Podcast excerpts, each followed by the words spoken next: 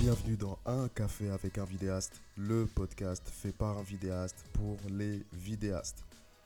Aujourd'hui, j'ai le plaisir de recevoir François de la chaîne YouTube Explique-moi encore. Et je voudrais faire un petit aparté avant de pouvoir commencer. Parce que je suis très content de le recevoir pour plusieurs raisons.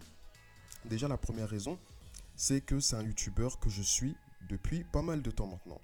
Donc je suis réellement son contenu, je vois ce qu'il fait, je vois ce qu'il produit et j'aime énormément. La deuxième raison, c'est parce que c'est un vrai vidéaste. Et ça, c'est de plus en plus rare sur YouTube, mais ce YouTuber est un véritable vidéaste. Il vit de la vidéo, il fait des vidéos, tu peux le, voir sur des tournages, de, que ce soit des vidéos corporate ou des vidéos de mariage, et tout en continuant son activité sur YouTube. Et ça, je trouve ça très très fort. Euh, pour continuer mon aparté, je voudrais te dire que j'ai eu un problème de micro sur cet épisode. Et c'est pas sur son micro à lui, parce que lui, le son, il est, vraiment top, mais sur mon micro à moi, donc ça fait que le son est, saturé. J'ai vraiment, j'ai vraiment, vraiment, vraiment eu le seum, comme on dit, j'avais le seum quand j'ai écouté ça. Mais on entend quand même ma voix. Et franchement, notre, échange est ouf. Donc je suis obligé de le mettre et de passer outre. Donc j'espère que tu vas me pardonner. J'espère que tu vas vraiment me pardonner ce, cette erreur-là, tout simplement, cette erreur de, débutant. Pour continuer, je voudrais te dire, si tu peux sur Apple Podcast, si tu aimes ce podcast, vraiment, si tu aimes ce podcast, si tu l'écoutes, si tu peux me laisser un commentaire sur Apple Podcast, euh, me, noter, euh, me laisser une note et de préférence 5 étoiles pour le référencement, c'est vraiment top. Ça aide en fait à faire connaître le podcast. Franchement, c'est une action qui va te prendre 30 secondes à tout casser mais qui pour moi va, aider à faire connaître ce podcast-là. Et, euh, et, voilà, tout simplement. Merci à tous ceux qui m'envoient des messages, qui, m'envoient des messages, qui, me disent ce qu'ils pensent des épisodes, qui me font des retours. Ça me booste énormément, ça m'aide énormément. Et euh, n'hésitez pas à m'envoyer un message, on peut discuter, c'est toujours un plaisir. Donc, pour continuer, bah, je, vais, je, vais, je, vais, je vais laisser l'épisode tout simplement. Donc, encore une fois, pour ma voix, voilà quoi. Voilà quoi, c'est pas ouf, mais franchement, franchement, franchement, l'épisode, l'épisode est vraiment, vraiment, vraiment, vraiment cool. Et je suis très content d'avoir euh, reçu François de la chaîne Explique-moi encore. Donc, sur ce, je te laisse avec l'épisode du jour. Et on se dit à la semaine prochaine. Salut François. Salut Dorian. Yes, comment tu vas? Bah écoute, ça va très très bien. Et toi, un peu fatigué parce que voilà, j'ai beaucoup de boulot en ce moment, mais euh, ça fait un moment qu'on se rate. D'ailleurs, je t'ai posé un lapin, je m'en excuse publiquement euh, parce, que, parce que je déteste euh, les gens qui posent des lapins et là, c'est moi qui en ai posé un, donc je m'excuse et, et, voilà. Et toi, comment ça va? Ouais, moi ça va super, super beaucoup de taf aussi. mais la forme, la forme, la forme, la forme. C'est, j'aime bien avoir beaucoup de travail en fait. Je suis le genre de gars, plus j'ai de travail et plus je suis content. T'as raison, t'as raison. Ouais, c'est cool, c'est cool. Bah écoute, euh, est-ce que tu peux te présenter en quelques mots pour euh, ceux qui te connaissent pas? Et euh, voilà, si tu peux te présenter juste en quelques mots, ce que tu fais, etc. Ok, bah, je m'appelle François. Alors je suis vidéaste, je, je, donc je vis de la vidéo. Je fais des prestations pour des entreprises, des particuliers, tout ça. Et puis j'ai une chaîne YouTube aussi qui s'appelle Explique-moi encore, qui marche plutôt bien, sur laquelle je donne des, conseils sur la vidéo et tout ça. Euh, et, voilà, grosso modo, un petit peu euh, mon, mon quotidien, c'est ça. Ok, donc tu, tu, vis de la vidéo, c'est possible de vivre de la vidéo C'est même un vrai métier, euh, contrairement à ce que certains croient. Euh, oui, oui, tout à fait, ouais, ouais. C'est euh, en, premier, si tu veux, le, le mon métier, c'est voilà, toutes mes prestations et, et YouTube, c'est une partie de mon métier, mais un peu plus, enfin un peu moins importante, bien que ça évolue de plus en plus et que, que, ça prend une part de plus en plus importante dans tout ça. Mais, mais oui, oui, je, je, je vis de, de mes vidéos. c'est drôle, je te dis ça parce que euh, tu en as souvent parlé euh, sur, euh, sur YouTube de ça et c'est aussi quelque chose dont beaucoup de personnes me disent aussi. C'est ce, est-ce que c'est possible finalement, c'est un vrai métier ou pas c'est, Et donc je trouve, je trouve ça drôle en fait de, casser un peu cette, cette, idée reçue et de dire que oui, vidéaste, c'est un vrai métier. C'est un vrai métier et puis en plus c'est un métier qu'il faut expliquer parce que c'est vrai que souvent les, les, les, gens qui font appel à moi ou à d'autres vidéastes, justement ils font appel à un vidéaste parce qu'ils savent pas forcément faire de la vidéo. Mais avec la démocratisation de, tous les outils, les smartphones et tout ça, tout le monde fait un petit peu de la vidéo. Mais dès qu'on commence à rentrer dans quelque chose d'un peu professionnel, bah là, c'est plus la même, quoi. Et, et donc, il y a des, des, choses à expliquer aux gens parce que, ouais, mais tu peux pas faire ça, faire ça, faire ça. Bah ouais, si, je peux, mais ça va prendre du temps et c'est un peu plus compliqué. Mais oui, oui, on peut, on peut faire plein de choses. Mais c'est un métier ouais, où il faut quand même beaucoup expliquer bah, pourquoi euh, pourquoi on, demande tel ou tel prix euh, et, pourquoi ça prend du temps? Parce que bah, il faut faire plein de choses euh, que les gens réalisent pas forcément en filmant avec leur portable et tout ça quoi c'est vrai qu'il y a un gros côté éducation, que ce soit avec, bah, surtout là, on parle, je pense qu'on parle des clients, un gros côté éducation à avoir, c'est vrai. Ce côté de se dire, bah, c'était tout à l'heure, j'étais en rendez-vous avec avec une, cliente qui avait écrit son propre scénario et lorsqu'elle me l'envoie, je me rends compte qu'il n'y a pas de photo, il n'y a pas d'image, il n'y a absolument rien et que les choses qu'elle qu'elle qu'elle avait en tête sont des choses qui sont pas visuelles. Donc tu vois, c'est des, des, choses comme ça qu'il faut, qu'il faut après rééduquer, etc. Donc, c'est ouais, c'est plutôt, plutôt cool de, de, de, le, de le, souligner, ce, ce côté-là. Bah, explique-moi, explique-moi encore, qui, est le, qui est le nom de ta chaîne YouTube. c'est ça. Tiens, est-ce que tu peux, euh, est-ce que tu peux me, nous dire ton, ton, ton parcours? Donc, euh, avant d'être vidéaste, qu'est-ce que tu as fait? Euh, alors, bah, j'ai un parcours un peu atypique en fait parce que hum, j'ai 37 ans et j'ai travaillé en fait mon premier travail ça a été d'être prof des écoles, on, dit instituteur aussi, pendant 10 ans. J'ai été instit et, et, en fait au bout d'un moment j'ai eu envie un petit peu de, de voir autre chose. Euh, et, et, donc, j'étais prof des écoles. Et puis donc au bout d'un moment, j'avais l'impression d'un peu de, comment dire, de plus trop avancer euh, personnellement et, au niveau ouais, développement personnel et tout ça. Du coup, je suis parti euh, pendant un an aux États-Unis. Donc j'ai bossé à, à, San Francisco. Toujours en tant, en tant qu'enseignant dans un bahut français là-bas. Et à mon retour, je me suis fait embaucher chez Microsoft pour, euh, pour former euh, les profs. Donc, tu veux, toujours encore dans cette, dynamique de, transmettre quelque chose et, d'enseigner. Donc, j'ai passé deux ans en fait à bosser euh, chez Microsoft là-dessus. Et, pendant cette période-là, je me suis découvert un petit peu une passion pour, la vidéo. J'aimais déjà ça beaucoup à la base, mais j'avais un emploi du temps. Je faisais beaucoup de télétravail en fait. Donc, du coup, j'avais un emploi du temps flexible qui me laissait le, temps d'aller voir beaucoup de choses sur YouTube, notamment des, créateurs anglo-saxon et j'ai trouvé ça incroyable et j'ai eu envie de m'y mettre un petit peu donc petit à petit je m'y suis mis. Et, euh, et, puis bon au fil du temps j'ai commencé à avoir des gens qui me demandaient ouais tu ne ferais pas une vidéo pour ci une vidéo pour ça? Puis, euh, puis un jour je me suis dit mais j'adore faire ça quoi. Ça serait juste énorme si j'arrivais à en vivre et, j'ai fait le, pari un peu fou de de me dire allez euh, je me lance et euh, on verra bien ce qui se passe. Je m'étais donné un an en fait. Mhm. euh, je m'étais dit tu vois j'ai un peu de trésor je vais rester je vais tenter ça pendant un an et puis si jamais ça marche pas bah, je repartirai sur un autre taf et tout. Et puis bah ça fait 4 ans et, et tout va bien. Waouh. Donc le, le, moment où tu t'es lancé t'as pas pas eu peur? Tu t'es pas dit mince attends je fais quitter un truc sûr pour aller dans un truc qui finalement est pas très sûr ah, mais si, j'étais, j'étais mort de trouille, mais, euh, mais d'un côté, en fait, si tu veux, moi, je suis quelqu'un, euh, j'ai du mal à, à, ne pas écouter mon instinct, en fait. Et, mon mmh. instinct, il me disait, tente, parce que tu vas regretter. C'est un truc que je déteste, en fait, c'est me dire, là, au jour d'aujourd'hui, je, je, peux te dire, je regrette rien de, des choix que j'ai fait avant. Je me, je me dis pas, tiens, ah, j'aurais dû faire ci ou j'aurais dû faire ça, si jamais j'aurais, j'aurais bien aimé. Et je me dis rarement ça, en fait. Je supporte pas de me dire ça. Donc, comme à un moment donné, je me suis dit, ça, ça me trottait vraiment dans l'esprit et je me suis dit, si tu tentes pas, tu vas, tu vas le regretter. Et je pense que, en fait, ouais, euh, j'avais peur, mais la peur de regretter de ne pas avoir essayé était plus grande encore. Donc, mmh. euh, donc je me suis dit, allons-y. Après, voilà, je suis pas allé d'un coup non plus, tu vois, j'y suis allé progressivement. Euh, je m'étais fixé des petits objectifs au début, j'avais un peu assuré mes arrières. je savais que j'avais potentiellement aussi des, des clients. Euh, pas énormément au début, mais j'en avais. Et, euh, et, je me suis lancé à ce moment-là, tu vois, pas non plus euh, tu vois, dans un inconnu total en me disant, bon ben voilà, aujourd'hui je plaque tout et puis je sais pas du tout ce qui va se passer. j'ai zéro piste, j'ai zéro client, j'ai, tu vois, j'avais quand même un petit peu de préparer le terrain, j'avais calculé mon mmh. coût. Faut surtout pas s'il y a des gens qui, écoutent le podcast et qui ont envie de se lancer et tout, il faut quand même réfléchir un minimum son projet et pas se dire, voilà, allez, je quitte tout et, je me lance, parce que souvent, c'est des choses qui, ratent, quoi. Hmm.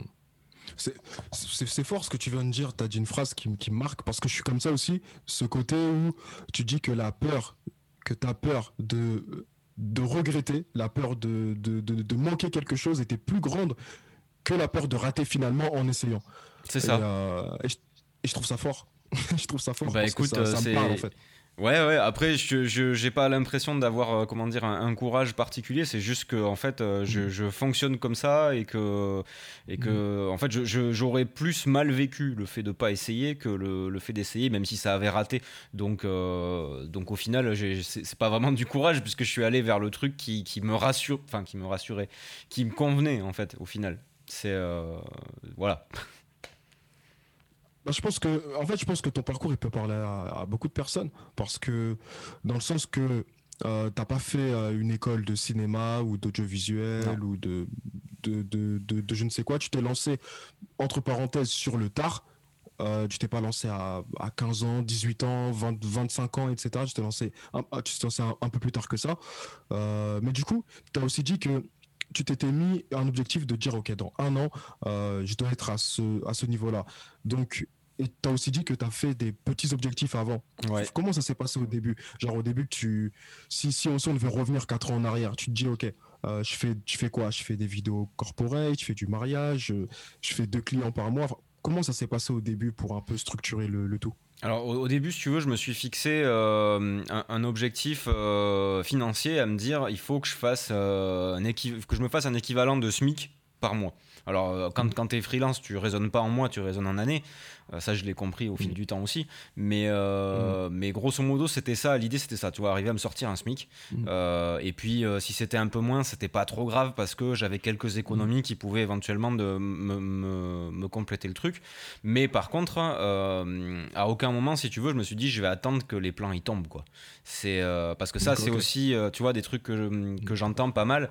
des gens qui disent, ouais, je trouve pas de clients, je trouve pas de clients. bah oui, mais tu fais quoi tu, pour en trouver en fait euh, ah ben, euh, ben j'attends mm. quoi et euh, bah non ça ça n'arrive jamais en fait il faut se dire que quand on se lance il y a personne qui va venir vous aider. Hein. Le but du jeu, c'est ça, c'est voilà, on se lance dans une entreprise individuelle mm. et bah, y a, ça, ça ne, il faut prendre en compte que ben, ça ne comment dire, ça ne dépend que de nous. C'est voilà, le, le, succès ou l'échec ne dépend que de nous et pas forcément d'éléments extérieurs. Euh, et, après au début donc euh, j'avais quelques trucs corpo au début tu vois des choses un peu euh, comment dire un petit peu récurrentes mais qui ramenaient pas beaucoup beaucoup de sous. Et ce que j'ai fait rapidement c'est justement pour du c'est du mariage. Euh, je suis allé, allé voir un pote euh, photographe en fait, j'avais vu passer des films de mariage en me disant bah en fait ça a l'air cool quand même, il y, a moyen, c'est pas forcément des trucs euh, chiants et cucu, hyper mmh. romantiques, je peux rester dans mon style et faire mmh. des, films de mariage sympas. Donc je suis allé voir un, pote photographe en lui demandant tu, tu, fais de la vidéo toi? Il me dit non mais j'aimerais bien le proposer. Je dis bah écoute moi j'aimerais bien en faire. Le problème c'est que pour démarrer bah, il faut avoir des choses à montrer et que du mariage j'en avais par définition jamais fait. Donc, euh, ce que j'ai fait, c'est que je dis bah écoute, trouve-moi un couple que ça intéresse et je fais le reste après. Et donc, il a trouvé. Je suis allé voir ces gens-là et je leur ai dit bon, ben voilà, euh, j'ai déjà fait de la vidéo, je peux vous montrer des trucs que j'ai fait et tout. J'avais pas énormément de choses à montrer, mais bon, et ils savaient rien à voir avec le, mariage. Et je leur ai dit bon, je peux vous proposer un truc. Euh, je vais vous faire une version courte, un teaser gratuitement. Donc ça, dans tous les cas, vous l'aurez, ça vous coûtera rien. Ce que je vais faire aussi, c'est que je vais faire un film complet de 15-20 minutes je vous le montrerai. Et s'il vous plaît, s'il vous plaît, vous pourrez l'acheter. Voilà. Mais dans tous les mmh. cas, si, euh, si ça vous plaît pas, ça vous aura rien coûté. Donc tu vois, j'ai mis un peu le mmh. pied dans la porte comme ça parce que mmh. euh, j'avais rien à, montrer quoi. Donc c'est compliqué d'aller démarcher des mariés sans avoir rien à montrer. Et euh, bah écoute, ça a super bien marché. Au final, ils m'ont acheté le film. Ils l'ont adoré. Et euh, moi, ça m'a permis d'avoir un film de mariage à montrer. Donc j'ai commencé, tu vois, à mettre ça sur mes réseaux, tout ça. Euh, j'ai pris contact avec euh, des wedding planners, tu sais, c'est des organisatrices de mariage. en disant voilà je fais ça tu vois que j'avais un truc à montrer du coup donc c'était cool mm. et, et, puis de fil en aiguille tu vois j'en ai eu deux le, premier été j'étais très surpris parce que le premier été moi j'ai lancé ma boîte en juin je pensais en faire un deux mm. grands max j'en ai fait cinq parce que il y avait de la demande et que les gens se décident des fois au dernier moment et que bah, au dernier moment il y a personne de dispo. Et comme moi, je débutais, bah forcément, j'étais dispo. Et donc, euh, donc comme ça, le premier été, j'ai fait, euh, j'ai fait ouais, 4-5 euh, mariages. Donc j'avais 4-5 vidéos à montrer, ce qui est bah, largement suffisant pour... C'est largement, ouais. Ouais, pour, pour des marchés. Donc là-dessus, tu vois, j'ai commencé à communiquer un peu sur ça. Euh, et, ça, c'est vrai que maintenant, euh, c'est un truc. Alors, j'en fais un peu moins parce que c'est quand même très physique et très épuisant. Donc, je limite le nombre de places. Mais euh, c'est un truc qui me permet d'avoir de la visibilité un an, un an et demi avant. là, là, je suis en train de finir de booker ma saison 2022, tu vois. Donc, c'est quand même plutôt mmh. cool. Euh, et, donc il y a eu ça qui m'a quand même vachement aidé, mis le, pied à l'étrier. Et puis euh, il y a eu pas mal de trucs corpo après par la suite, des trucs avec des marques assez intéressantes et euh, des clips, enfin plein de plein de petites choses. Toujours un petit peu aussi en lien avec ma chaîne YouTube parce que comme ma chaîne YouTube était un petit peu développée, bah, ça a amené des. En fait il y avait un va-et-vient en fait entre les clients qui me découvraient par YouTube, souvent c'était du corpo, et puis bah, ça me permettait d'avoir des choses à montrer sur mon site et sur l'Instagram de, ma boîte. Euh, et, du coup, euh, de fil en aiguille, en fait, c'est un cercle vertueux. quoi. Hmm. Euh, comment tu arrives à gérer tout ça? C'est un peu la question qui, vient entre le mariage, entre le corporate, entre YouTube. On, y viendra après, mais vraiment tout, cet aspect-là, c'est comment en fait? Comment tu fais? Même au niveau de même au niveau de, de je sais pas de ton image de marque j'ai pu voir que tu avais un que, tu avais une structure l'œil dans la boîte. Ouais. Et donc, euh, donc du coup, tu peux m'en dire un peu plus sur ça? C'est venu directement lorsque tu as débuté euh, de t'associer, de, collaborer ou c'est euh, ça s'est fait progressivement? Alors, en fait, j'ai voulu dissocier dès le départ ma chaîne YouTube de, de ma, ma, boîte de prod, en fait. Euh, donc, petite boîte de prod, ça fait super pompeux, mais euh, c'est juste ma, ma structure. quoi. Mais, euh, Donc j'ai voulu dissocier les deux parce que au début j'avais un peu peur que justement le côté youtubeur ça, ça décrédibilise, alors qu'en fait bah, pas du tout au final. Mais, mais j'ai dissocié les deux. après, ce qui s'est passé, si tu veux, c'est au bout de, tu vois, de 7-8 mois euh, il y a plein de choses qui ont commencé à tomber. Et là, j'ai commencé à, vraiment rentrer dans le dur et à, bosser, bosser, bosser, limite à faire plus que ça. Euh, et mmh. j'ai eu un moment où je me suis dit, et ça m'arrive de temps en temps, tu vois, quand j'ai vraiment des, très grosses périodes de travail, euh, tu vois, genre 2-3 mois mmh. quasi non-stop, où tu vois pas tes potes, où tu as très peu de temps, ou voilà. Et en fait, j'ai vite, j'ai vite, comment dire, mis des limites. Et je me suis dit, je peux pas non plus répondre à toutes les sollicitations. Euh, d'une part parce qu'il y a des choses qui me bottent pas forcément euh, de faire, c'est sûr ça ramène des sous mais je m'éclate pas. Et, euh, et puis d'une autre part parce que je suis juste humain aussi et qu'à un moment je fatigue et que, et que je peux pas tout faire non plus. Donc la, solution que j'ai vue là-dessus, bah, qui est une solution logique, c'est que j'ai fini par augmenter mes prix progressivement. donc bah, forcément ça élimine aussi des, des, potentiels clients qui n'ont pas le budget pour, euh, pour m'employer. Mais d'un autre côté, en faisant moins de clients, je gagnais euh, la même chose, voire plus. Donc euh, au fil du temps, plus j'ai en fait plus j'ai de travail, quand je sens que j'ai trop de travail, je monte mes prix. En fait, c'est là que je me. Comment dire C'est mon repère. C'est si à un moment donné, ça fait deux mois que j'ai pas vu le jour ou que j'ai pas eu le temps de, profiter un petit peu avec ma famille, mes amis et tout ça, je me dis c'est que là, euh, il faut que, faut que je monte mes prix parce que, parce que je vais pas tenir le coup en fait.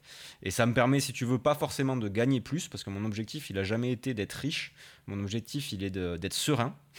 c'est hyper différent. Euh, et, donc, si tu veux, je préfère euh, pas forcément. Je suis pas dans une optique de vraiment de développement de boîte, tu vois, de d'avoir des salariés, machin, tout ça, de, gagner plein de thunes et tout. Je suis surtout dans une optique d'avoir une vie cool. Pour l'instant, ça, ça marche. Euh, et, et, donc voilà comment je gère en fait euh, en gros le, le truc parce que bon c'est vrai qu'il y a le travail de, de, vidéaste qui est de, euh, de, filmer, de monter, tout ça, mais après il y a tout le travail invisible, il y a toute la partie administrative quand tu fais tes déclarations URSAF, tes trucs de TVA, quand tu fais tes devis, tes facturations, tes machins, le comptable, le banquier, le machin, il y a, y a, toute une part en fait de, du métier qui, qui n'a rien à voir avec la vidéo au final. Hein. Donc il y a, y, y a un moment donné où tu peux pas tout faire tout seul, quoi. C'est clair. C'est clair, c'est clair. Et pour, pour rebondir sur ce que tu dis là, c'est pour que, pour que certaines personnes puissent comprendre ça, euh, qui n'ont peut-être pas vécu ce genre de phase. En fait, le rythme d'un, on va dire, de vie d'un freelance vidéaste, euh, des fois, en fait, c'est que euh, dans, une, dans une période donnée, plein de contrats. C'est comme si tous les clients se passaient le mot. C'est ça. pour, te, pour te contacter durant cette période. Donc, tu peux avoir des tournages. Ça m'est déjà arrivé d'avoir des tournages le même jour. de faire plusieurs choses, de faire, de, faire plein de tournages, mais tu as des montages à rendre, des choses comme ça. Et donc, en fait, le travail peut peut, peut, euh, peut, euh, peut, arriver le lundi, le mardi, le mercredi, le jeudi, le vendredi, le samedi, le dimanche, et pendant des périodes qui peuvent être intenses de un mois, de deux mois. Et donc c'est vrai que euh, je trouve que c'est un super conseil ce que tu donnes durant ces phases-là. Si t'as trop de travail, c'est peut-être que bah, finalement, entre parenthèses, t'es pas assez cher. Tu peux un peu plus augmenter tes tarifs euh, pour, euh, pour réduire un peu ça. Et finalement, lorsque tu réduis, tu réduis pas forcément tes finances. C'est ça le truc. C'est exactement ça. Euh, c'est ça qui est magique en fait. C'est c'est au final, non, c'est un cercle vertueux aussi parce que bah, s'il y a de la demande, c'est que les gens apprécient ton travail ou apprécient quelque chose chez toi qui fait qu'ils ont, ils ont envie de travailler avec toi. Euh, et s'il y a beaucoup de demandes, euh, c'est que, bah, que tu vaux plus, entre guillemets, que ce que tu, que ce que tu proposes euh, à ce moment-là. Donc, et puis plus tu es cher, c'est ça qui est, en fait, qui, moi j'ai eu beaucoup de, temps, de mal à comprendre, surtout que je venais de, de, de, la fonction publique, tu vois, donc déjà vendre quelque chose, c'était compliqué mmh. pour moi au départ. Mmh. C'était limite un gros mot, tu vois.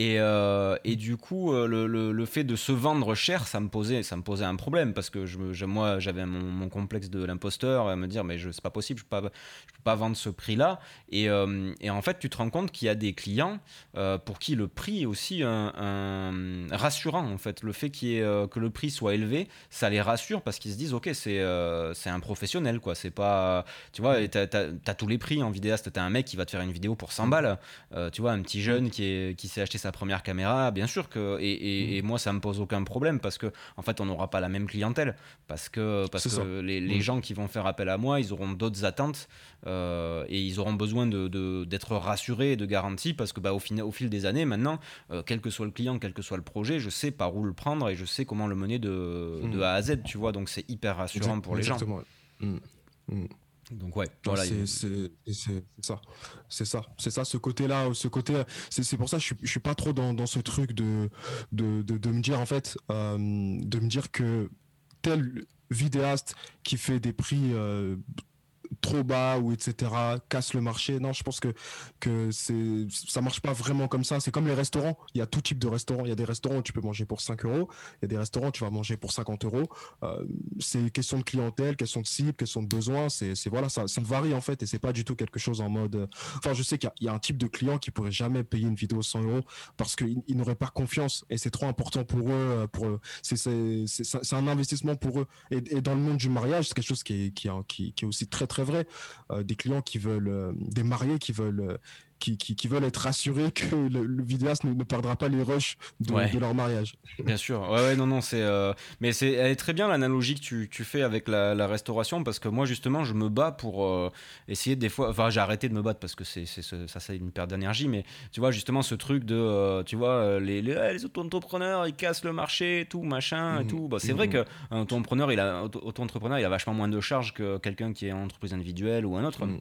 Mais, euh, mais bon, après, c'est pas aussi le même public, tu vois. Enfin, euh, quelqu'un, quelqu'un qui a deux fois moins cher que moi, il va pas avoir les mêmes, euh, les mêmes clients et sans euh, jugement de valeur, tu vois. Enfin, euh, moi, il y a mm. des fois, je vais me faire un McDo, il y a des fois, je vais au resto, j'ai envie de manger un bon mm. truc, c'est plus cher. Enfin, tu vois, c'est aussi en fonction des gens, il n'y a, y a, vraiment pas de, de, jugement et puis en fonction des budgets aussi. Mm. Mais, mais c'est vrai que oui, on peut cohabiter sans, sans, aucun problème, quoi. Et puis de toute façon, moi, je me dis que quelqu'un qui a des prix très très bas, euh, soit à un moment il va les augmenter parce qu'il n'arrivera pas à tenir la cadence, soit il va finir par lâcher l'affaire parce qu'il va s'y épuiser et qu'il va ou qu'il va pas assez euh, développer son activité. Donc à un moment donné, euh, on a tous de toute façon débuté avec des prix qui n'étaient pas trop hauts non plus parce que parce que quand tu débutes, tu peux pas non plus demander des trucs astronomiques. mais c'est dans l'ordre des choses et je pense que des gens qui débutent et qui sont pas chers, ça a toujours existé, ça existera toujours. Bon, c'est pas forcément euh, problématique. C'est ça, c'est ça. C'est, en fait, euh, aussi, je pense que ouais, c'est ce côté où par exemple, quelqu'un qui a 100, 100 euros la, la, vidéo, ce genre de choses, etc. pour vivre, sachant que faut aussi comprendre cet aspect-là en tant que freelance vidéaste, on n'a pas des revenus fixes. On mm. n'est pas des salariés. Et ça, ça peut paraître simple ce que je dis, mais ce que je veux dire, c'est que selon ce que tu vas faire, selon ce que tu vas avoir comme client, ça va varier selon le mois, sachant que tu peux bien faire un tournage en mars par exemple et être payé en avril. Enfin, il y a tout ce système de, au niveau des finances qui est là. Donc des prix trop bas, c'est impossible de s'en sortir en fait. Au bout d'un moment, c'est clair qu'il y aura une évolution. Donc du coup, euh, non, ces personnes ne peuvent pas casser le marché parce que ces personnes ne peuvent pas rester assez longtemps pour que ça devienne une norme en fait ce genre de ce genre de tarif. Complètement. C'est pour ça d'ailleurs je disais au début que en fait quand tu es freelance, tu, mm. euh, tu calcules à l'année en fait tes revenus à l'année, tu as un objectif annuel et pas mm. mensuel parce que enfin tu peux faire un mois à 10 000 et tu peux faire trois mois à zéro quoi. Donc euh, si tu veux mm. c'est c'est pas c'est pas représentatif euh, forcément de ce que tu vas faire. Et, et oui, j'ai dit 10 000, faut pas non plus s'emballer. y a, moi j'ai moi j'ai quand je quand je facture un truc, j'ai la moitié qui part à à, l'État. Hein. donc, euh, donc euh, grosso modo, euh, faut, faut, aussi tu vois, relativiser. En fait, il y a aussi au début, tu vois tous ces chiffres où tu es là, putain, mais mm. c'est énorme et tout, mais c'est cette mm. somme d'argent est colossale. Et puis en fait, tu vois ce qui te reste après URSAF, après TVA, après impôt, et tu es là, ah ouais, non, c'est pas si énorme que ça en fait. Mm. ça, c'est tellement réel. C'est tel pour ça que le, le, je, je, le, le côté chiffre d'affaires un peu exorbitant, j'ai fait tant de chiffres d'affaires, de chiffres d'affaires, ça, ça, veut, ça veut tellement pas tout dire en fait. ah, mais de toute façon, le, chiffre d'affaires et tes revenus, ça n'a rien à voir mm. quoi. Enfin, euh, au début, moi, quand je, je comprenais pas, j'avais vu un mec, euh, j'avais discuté avec un mec qui me disait Putain, euh, j'ai fait que 100 000 euros de chiffre d'affaires cette année ah merde, je suis dans la merde quoi. J'étais là, mais 100 000 euros, mais mec, mais mec, mais comment mm. tu. Et ouais, sauf que le mec, déjà, bon, il habitait dans un endroit où le coût de la vie était vachement plus cher que chez moi, euh, qu'il avait deux salariés, qui machin, et forcément, en fait, 100 000 euros quand ah t'as deux ah salariés. et ouais, quand t'as deux salariés et que tu fais 100 000 euros de chiffre d'affaires, je peux te dire que t'es es super mal loti. Hein. Déjà, tu, tu payes peut-être tes salariés, mais toi, sûrement pas quoi. Donc. Euh, ah ouais, non, non, c'est. Waouh. Mais c'est vrai que ça, c'est. Ça, ouais. ça, c'est des trucs mm. qui, au début, tu te, tu t'en rends pas compte, quoi. Tu, tu te, tu, ces mm. trucs-là, ça te, parce que, parce que voilà, le monde du salariat et le monde euh, de, de l'entrepreneuriat, c'est complètement différent. Mm. Yes, yes. Et du coup, euh, pour revenir un peu à, donc, au, début, quand tu étais dans ton parcours, euh, tu commences à avoir tes, tes, tes, premiers clients, donc tes premiers mariages, tes premières vidéos corporate à, quel moment est venu, je sais que ta chaîne YouTube a été créée avant, mais à quel moment est venue cette, cette, cette, importance que tu que, que as mis dans ta chaîne YouTube. D'ailleurs, euh, ça fait longtemps que je te suis sur YouTube et je me rappelle qu'à certaines périodes où il y avait pas trop de vidéos et tu revenais en disant que tu avais beaucoup de travail en fait en tant que vidéaste. donc, donc euh, comment, à quel moment tu t'es dit tiens, tiens sur YouTube j'ai envie de de, de, de, proposer du contenu vidéo si c'était un peu avant peut-être ou, euh, Alors j'ai commencé avant en fait parce que si tu veux, alors la base de ma chaîne YouTube en fait elle a eu, elle a eu plusieurs vies euh, parce que ma chaîne YouTube elle a été créée en mai 2015. Euh, et si tu regardes en fait les vidéos qu'il y a actuellement, je crois que ça commence en 2018. Donc euh, tu dis mais pendant trois ans, qu'est-ce qui s'est passé? Et euh, en fait, ma chaîne YouTube, je l'ai créée pour mes élèves à la base quand j'étais prof. et je faisais des vidéos où je leur réexpliquais les leçons, d'où le nom Explique-moi encore. Mm. Comme ça, ils pouvaient regarder leurs leçons euh, à la maison euh, après l'école, tu vois, sans avoir à batailler, parce que ça répondait à un besoin. En fait, euh, j'avais des, parents d'élèves qui me disaient on n'arrive pas à leur réexpliquer et tout, machin. Et donc un jour, je me suis dit tiens, je vais faire des vidéos. Et c'était des, des, petits PowerPoint animés, tu vois, je me fais filmer même pas en face caméra ni rien, mais c'était parti sur ça. Ensuite, à un moment, quand j'ai quand j'ai plus été en classe, c'était surtout sur des, du tuto pour pour les enseignants justement pour utiliser les nouvelles technologies et tout ça. Et puis, euh, comme je disais, en fait, la, chaîne, elle a suivi un petit peu mon évolution, c'est-à-dire que, bah, au bout d'un moment, je me suis vraiment passionné pour la vidéo, et puis ça a basculé progressivement sur, euh, sur ça, parce que euh, de, de, de, tout temps à jamais, moi, j'aime partager ce que je sais. En fait, quand j'apprends un truc, j'ai qu'une envie, c'est de l'apprendre aux autres. Et, et, donc ça a été, a été là-dessus. Mais c'est vrai que pendant longtemps, je me suis dit, YouTube, c'est pas un métier. et je, je, pense toujours que YouTube, c'est pas un métier, c'est juste une plateforme. Mais et, sauf qu'au bout d'un moment, en fait, il a commencé à y avoir beaucoup de gens sur cette chaîne YouTube. et puis beaucoup, beaucoup, de gens qui attendaient les, les vidéos, et puis des gens qui me remerciaient dans les commentaires, et puis recevoir plein de messages et tout. Et là, je me suis dit, attends, enfin ça, ça, prend de la place. Et puis surtout, il y a le fait que bah, YouTube, indirectement, a commencé à, à, me ramener de l'argent, dans le sens où, bah, par exemple, ce qui s'est passé, je crois que c'était en 2019. Euh, un jour, je reçois un message euh, en privé, en, DM, euh, d'un gars qui me dit Salut, je suis le community manager de telle marque de téléphone, qu'on citera pas, et est-ce que ça t'intéresserait de, nous faire, de nous faire des vidéos? Ah bah ouais, bah ouais, carrément, quel type de vidéo, tu vois, genre, euh, alors les couvertures d'événements et tout, ouais, euh, le mec me dit, bah je mm. suis ta chaîne YouTube, j'aime beaucoup ce que tu fais et tout, euh, fais-nous un vie, donc j'ai fait un vie, et puis, tu vois, j'ai commencé à faire des vidéos aussi corpo, un peu plus, un peu plus stylées, tu vois, comme ça, et mm. donc j'ai bossé pas mal de temps avec cette marque-là, et, et, ça m'a permis aussi, tu vois, de pouvoir montrer, voilà, bah, j'ai travaillé avec des marques sympas, quoi, des trucs, des mm, trucs plutôt cool, et, et, donc si tu veux, en fait, je me suis rendu compte à un moment que YouTube, indirectement, euh, me permettait de, de, vivre, quoi, de gagner ma vie. Euh, suite à ça, je me, on, me tannait en fait pour que je fasse. J'avais des potes qui me disaient mais faut que tu fasses une formation sur Final Cut. Il y a pas grand chose en français et tout. Euh. et j'ai dit mais formation, moi, enfin, j'ai jamais fait de formation en ligne. Et les gens me disaient mais mec, t'es prof. Qu'est-ce que des formations, t'en as fait tous les jours pendant 10 ans? Et donc, tu vois, je me suis dit, bon, bah ok, alors j'ai commencé à, tu faire mes petites vidéos, euh, préparer ma formation Final Cut, et je me suis dit, bon, j'en vendrai peut-être 10, tu vois. Euh, bon, ça sera toujours ça de gagner, tu vois. Et en fait, ça a super bien marché. J'ai eu plein de demandes et surtout des très très bons retours dessus. Et encore aujourd'hui, tu vois, ça fait un an et demi que je l'ai sorti cette formation sur Final Cut. Et, euh, encore aujourd'hui, j'ai des gens qui l'achètent et des commentaires super positifs. Euh, tu vois, sur Udemy, on est, euh, je suis sur une note de, je crois, 8,85 sur 5 dans la satisfaction des gens. Donc je suis hyper content. Et, donc ça, ça aussi, ça a commencé à être rémunérateur. Après, j'ai eu plein de propositions de partenariat. Euh, alors, j'en ai fait quelques-unes, et puis au bout d'un moment, ça m'a saoulé parce que, parce que j'avais l'impression d'être un homme sandwich. Donc, j'avais fait une vidéo dans laquelle je disais que c'est bon, ça me, ça, ça, me saoule. Euh, je préfère euh, gagner ma vie autrement, soit en vendant des, des, choses que j'ai faites moi, à savoir, tu vois, des formations, des luttes, des presets, plutôt que de faire un panneau publicitaire en plus de ce qu'il y a déjà sur YouTube. Euh, donc, euh, donc voilà, parce que ça n'avait pas de sens pour moi de, m'enrichir directement comme ça euh, en faisant de la pub. C'était pas mon, mon délire.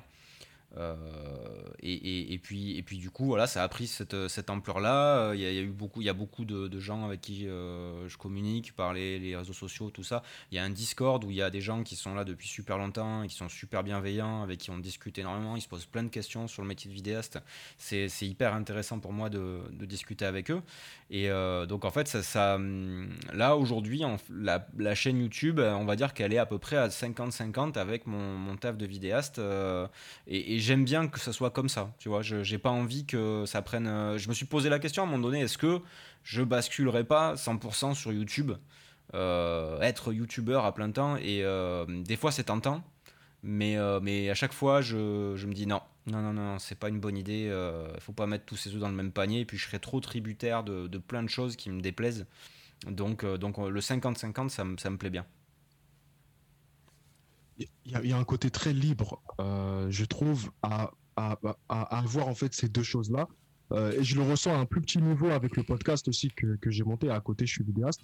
Euh, c'est le fait de là de ce que je vois, c'est que ça te permet d'avoir une liberté dans le sens que s'il y a des contrats dans ton dans ta dans ton dans ton activité de vidéaste que tu n'as pas envie de faire, tu peux les refuser et là, je parle pas de choses euh, qui ne payent pas ou qui non, même de choses qui payent, mais tu peux les refuser parce que voilà, tu n'as pas envie de faire ça par, par, rapport à tes principes, à tes valeurs, à ta, vision des choses, etc. Ou même à ton emploi du temps. Et à côté, sur YouTube, t'es pas non plus obligé de te calquer sur des choses qui ne te ressemblent pas pour faire du pour faire des vues, pour faire du chiffre, pour faire toutes ces choses-là. Tu peux aussi avoir quand même ton ton bah, faire faire faire tes propres choses, ce que tu as envie de faire et je pense que, que ça, c'est ouais, un côté intéressant de, de, faire une, alliance des deux, en fait. C'est, de faire une alliance des deux, il y a vraiment un côté intéressant. Tu as hyper bien résumé la chose parce que c'est euh, exactement le, le, la philosophie que j'ai par rapport à ça. C'est que pour moi, il y a, y a, des choses qui sont bien plus importantes que euh, l'argent ou la célébrité ou tout ça. Enfin, d'ailleurs, la célébrité, c'est un truc qui me, ne me touche absolument pas. Mais euh, il y, y, a un truc que tu peux pas monnayer, c'est le temps. Et euh, ça, quoi que tu fasses, qui que tu sois, euh, aussi riche ou connu sois-tu, euh, eh ben, tu, tu peux pas acheter du temps. C'est le, le, temps, voilà, on en, a, on en a une quantité limitée. Euh, et, et, ça, on peut, on peut pas, tu vois, une fois qu'il est passé, il est passé, tu peux pas le récupérer, il n'y a aucun moyen de faire ça. Donc, si tu veux, euh, moi, l'idée, c'est. Euh, moi, j'avais j'ai plus pour, comme objectif, tu vois, final de réussite dans, dans, mon entreprise. c'est plutôt que de, de gagner énormément d'argent, moi, j'aimerais être à la retraite à 50 ans.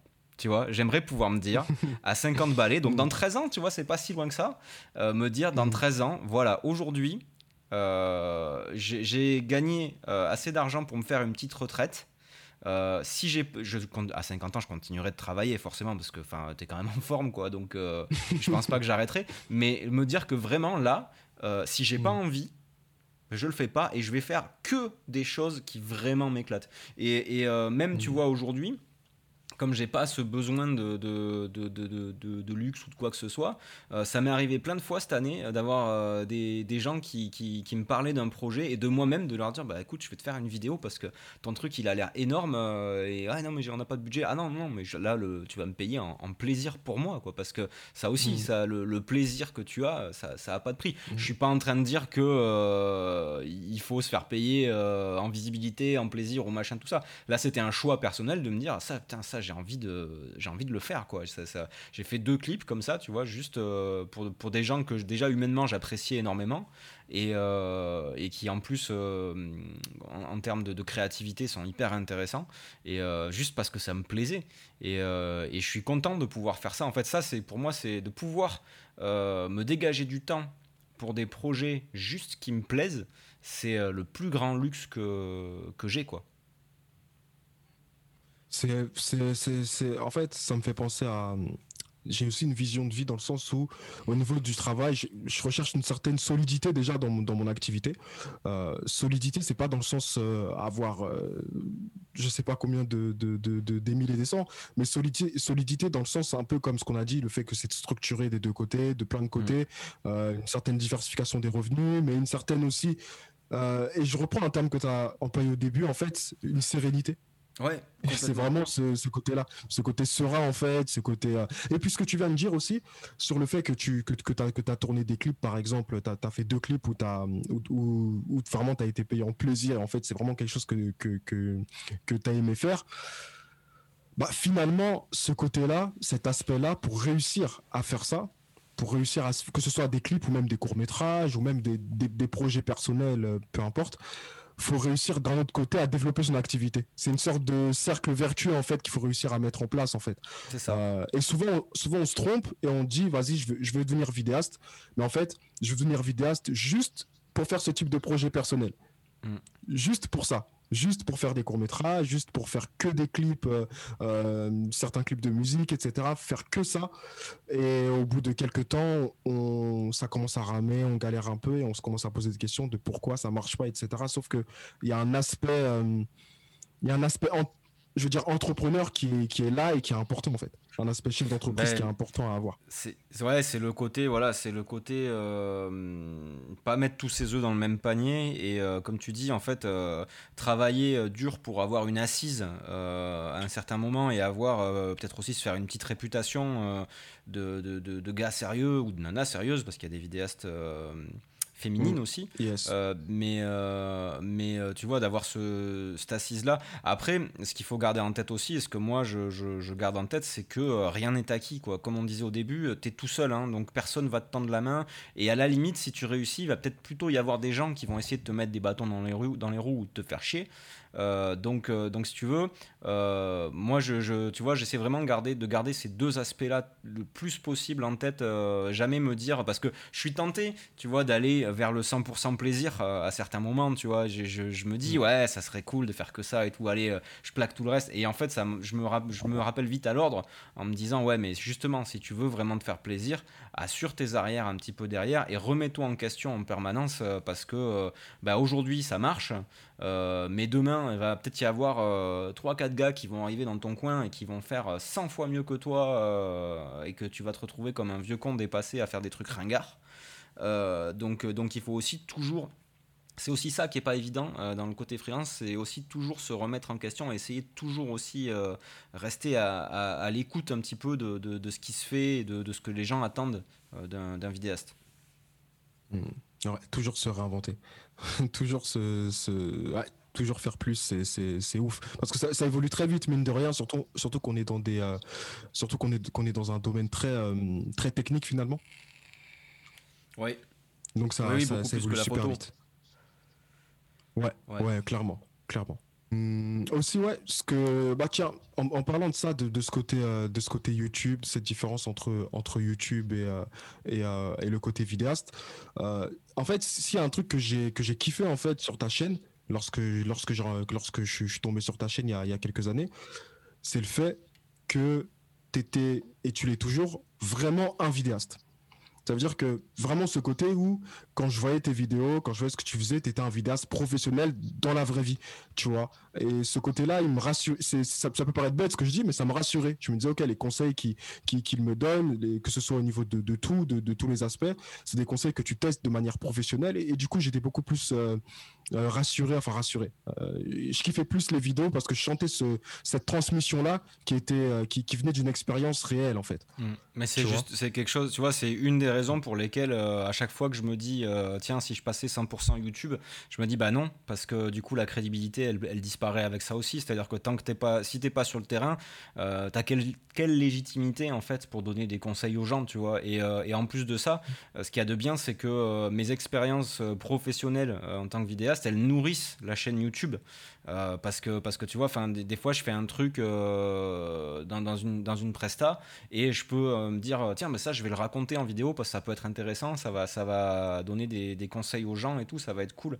Et, effectivement après y a sur YouTube quels que soient les domaines tu as aussi beaucoup de gens qui, qui, sont influenceurs en fait au final et, et bon en termes de prod tu te dis bon ben oui mais ils ont fait quoi à part leurs super vidéos sur YouTube parce que s'ils me donnent des conseils pour trouver des clients mais que en fait eux, leurs clients, c'est juste les marques et tout pour du sponsoring et tout ça. C'est pas le même métier en fait. C'est, euh, je dis pas que hum, qu'ils sont moins légitimes, c'est juste qu'en fait, influenceur, euh, c'est différent de vidéaste. Tu vois, enfin, influenceur filmmaker c'est différent d'un vidéaste. Tu vois, un, Peter McKinnon, par exemple, c'est un, un, influenceur filmmaker. C'est-à-dire que vidéaste, il n'est pas vraiment quoi. Oui, il fait de la, il fait des vidéos, mais si tu veux, euh, ce qui vend c'est son image et pas ses vidéos. Moi, c'est la différence, elle est là, c'est-à-dire que je suis à mi-chemin entre les deux. C'est-à-dire que la plupart du temps, je vends mes vidéos. Et des fois, je vends un petit peu aussi mon image. Euh, et des fois, je vends mes vidéos grâce à mon image. Et des fois, je vends mon image grâce à mes vidéos. Donc, si tu veux, il y a, une espèce voilà, de, de, va-et-vient entre les deux trucs. Et, et, il faut bien différencier des gens qui voudraient devenir euh, vidéastes et des gens qui voudraient devenir influenceurs. Moi, je, parle à des gens qui veulent devenir vidéastes, c'est-à-dire euh, sortir de chez eux avec la caméra, aller voir un client et lui dire bonjour, je vous fais une, une vidéo corpo, je vous fais un film de mariage, je vous fais un clip, je vous fais euh, une réale quelconque. et, sinon, voilà, c'est moi, je n'apprends pas aux gens à vendre mon contenu à des marques pour qu'ils le sponsorisent. Et si je te dis ça sans aucune, comment dire, sans, aucun jugement de valeur, parce que pour moi, il y en a, il y en a pas un qui est meilleur que l'autre. Pour moi, c'est deux métiers qui sont totalement différents, qui mettent en jeu euh, l'image, la vidéo, la photo et tout, mais qui ne sont pas en fait euh, des, des, des, métiers identiques. Tu vois, c'est, euh, je saurais pas à quoi comparer pour faire une analogie, mais, mais pour moi, c'est deux métiers différents. C'est, c'est, en fait, ce côté-là, il y en a beaucoup qui, qui débutent et qui malheureusement n'arrivent pas à voir la différence, qui veulent, en fait, il y en a qui pensent vouloir devenir vidéaste euh, comme, comme, comme, on le définit là, alors qu'en fait, ils veulent plutôt être des influenceurs euh, vidéastes, influenceurs filmmakers. C'est ça. Et, et, du coup, ils commencent à faire du contenu plus comme des influenceurs filmmakers, ils ne comprennent pas les différences. Et finalement, lorsqu'ils se retrouvent à faire des vidéos d'interview, faire des mariages, faire des vidéos qui, qui, qui peuvent même être, euh, enfin, euh, moi, moi, moi, je fais du corpo, je fais du mariage, etc. Donc j'aime, j'aime beaucoup ça. Mais ce que je veux dire par là, c'est que ils se retrouvent à faire ça et ils sont un peu, euh, ils sont, ils sont déçus parce que non, eux, ce qu'ils veulent, c'est voyager à, à, je sais pas quel pays, euh, à, Tahiti pour, pour, pour, pour, pour, se filmer, faire des plans drone, etc. Ils veulent faire ça. Et sauf que la réalité du métier de vidéaste, ce n'est pas ça. Et encore une fois, il n'y a aucun jugement que ce soit un, un métier ou l'autre. Juste, c'est pas du tout la même chose. C'est ça. Et, et je ça. pense que c'est important de le dire. C'est très important de le dire. Et puis en plus de ça, euh, un truc qu'on voit pas forcément et euh, dont moi je me suis rendu compte, c'est que euh, souvent. quand, tu, quand tu discutes un peu avec des, des, influenceurs et tout, tu discutes un peu, tu vois, chiffre d'affaires justement et tout, parce que bah, on, on, a tous, tu vois, un côté business forcément. Et euh, souvent, mmh. tu te rends compte qu'en fait, euh, le vidéaste, euh, contrairement à l'influenceur, il, il, est, il fait peut-être des trucs un peu moins sexy, tu vois. Comme tu dis, moi, je vais pas faire des, des, plans de drone à Tahiti et tout. mais, mais financièrement, on s'en sort mieux. parce, que, parce que le truc, c'est l'influenceur, il est toujours un petit peu obligé d'aller toquer à la porte des marques pour faire des OP. Ouais, vous auriez un budget, machin, tout ça. Et alors que le vidéaste, c'est les gens qui viennent toquer à sa porte. Euh, et puis, et, mmh. voilà, c'est alors c'est pas une règle, une vérité générale, hein, mais euh, mais euh, moi je me suis rendu compte que bah, il y avait beaucoup d'influenceurs que je connaissais, un peu paillettes et tout ça, qui finalement financièrement, j'étais très surpris de me dire qu'en fait je réussissais mieux, alors que je m'attendais à ce que ce soit totalement l'inverse, quoi. Mmh. C'est hyper, hyper, hyper intéressant euh, ce que tu dis. D'ailleurs, tu sais, en fait, euh, ça me fait penser un peu à quoi? Ça me fait penser quand j'ai débuté. Euh, j'ai débuté il y a quelques années et à mes débuts, j'ai commencé en faisant des clips de musique et en faisant des clips de rap. Ouais. Et, et, le truc qui est intéressant, c'est que quand je faisais des clips de rap, il y a beaucoup de il y a beaucoup de paillettes dans le monde du rap. Mm. Il y a beaucoup de paillettes. Les, je faisais des clips de tel artiste euh, qui, qui est connu, etc., etc. Euh, dans le clip, on peut louer ceci, on peut louer cela. On a l'impression que voilà, le clip il a coûté, euh, il a coûté super cher. Le clip passe à la télévision. Donc tu vois, toutes ces choses là, c'est quand même des choses qui qui montrent beaucoup de paillettes.